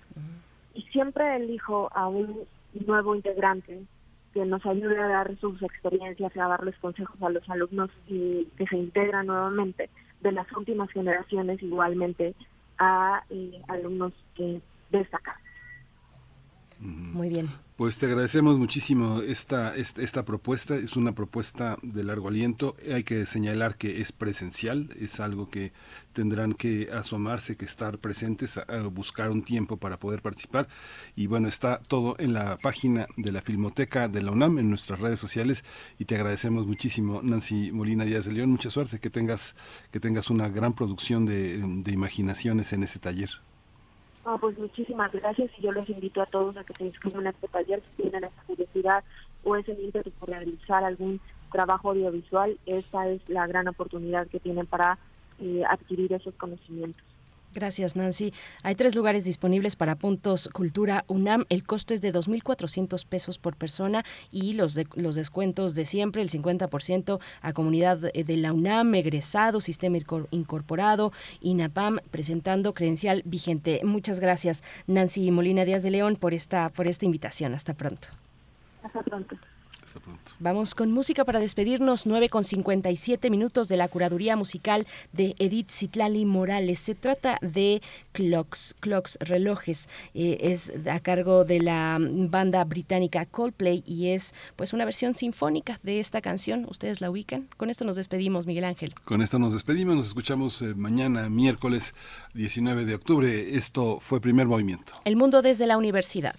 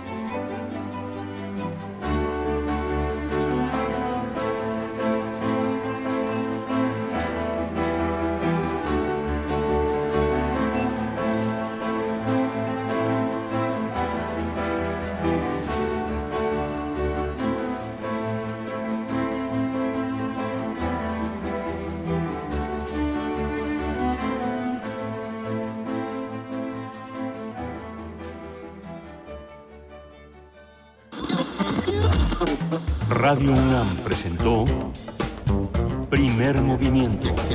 El mundo desde la universidad. Con Berenice Camacho y Miguel Ángel Gemain en la conducción. Rodrigo Aguilar y Violeta Berber, producción. Antonio Quijano y Patricia Zavala, noticias. Miriam Trejo, coordinación de invitados. Tamara Quirós, redes sociales. Arturo González, operación técnica. Locución, Tessa Uribe y Juan Staca. Quédate en sintonía con Radio UNAM. Experiencia sonora.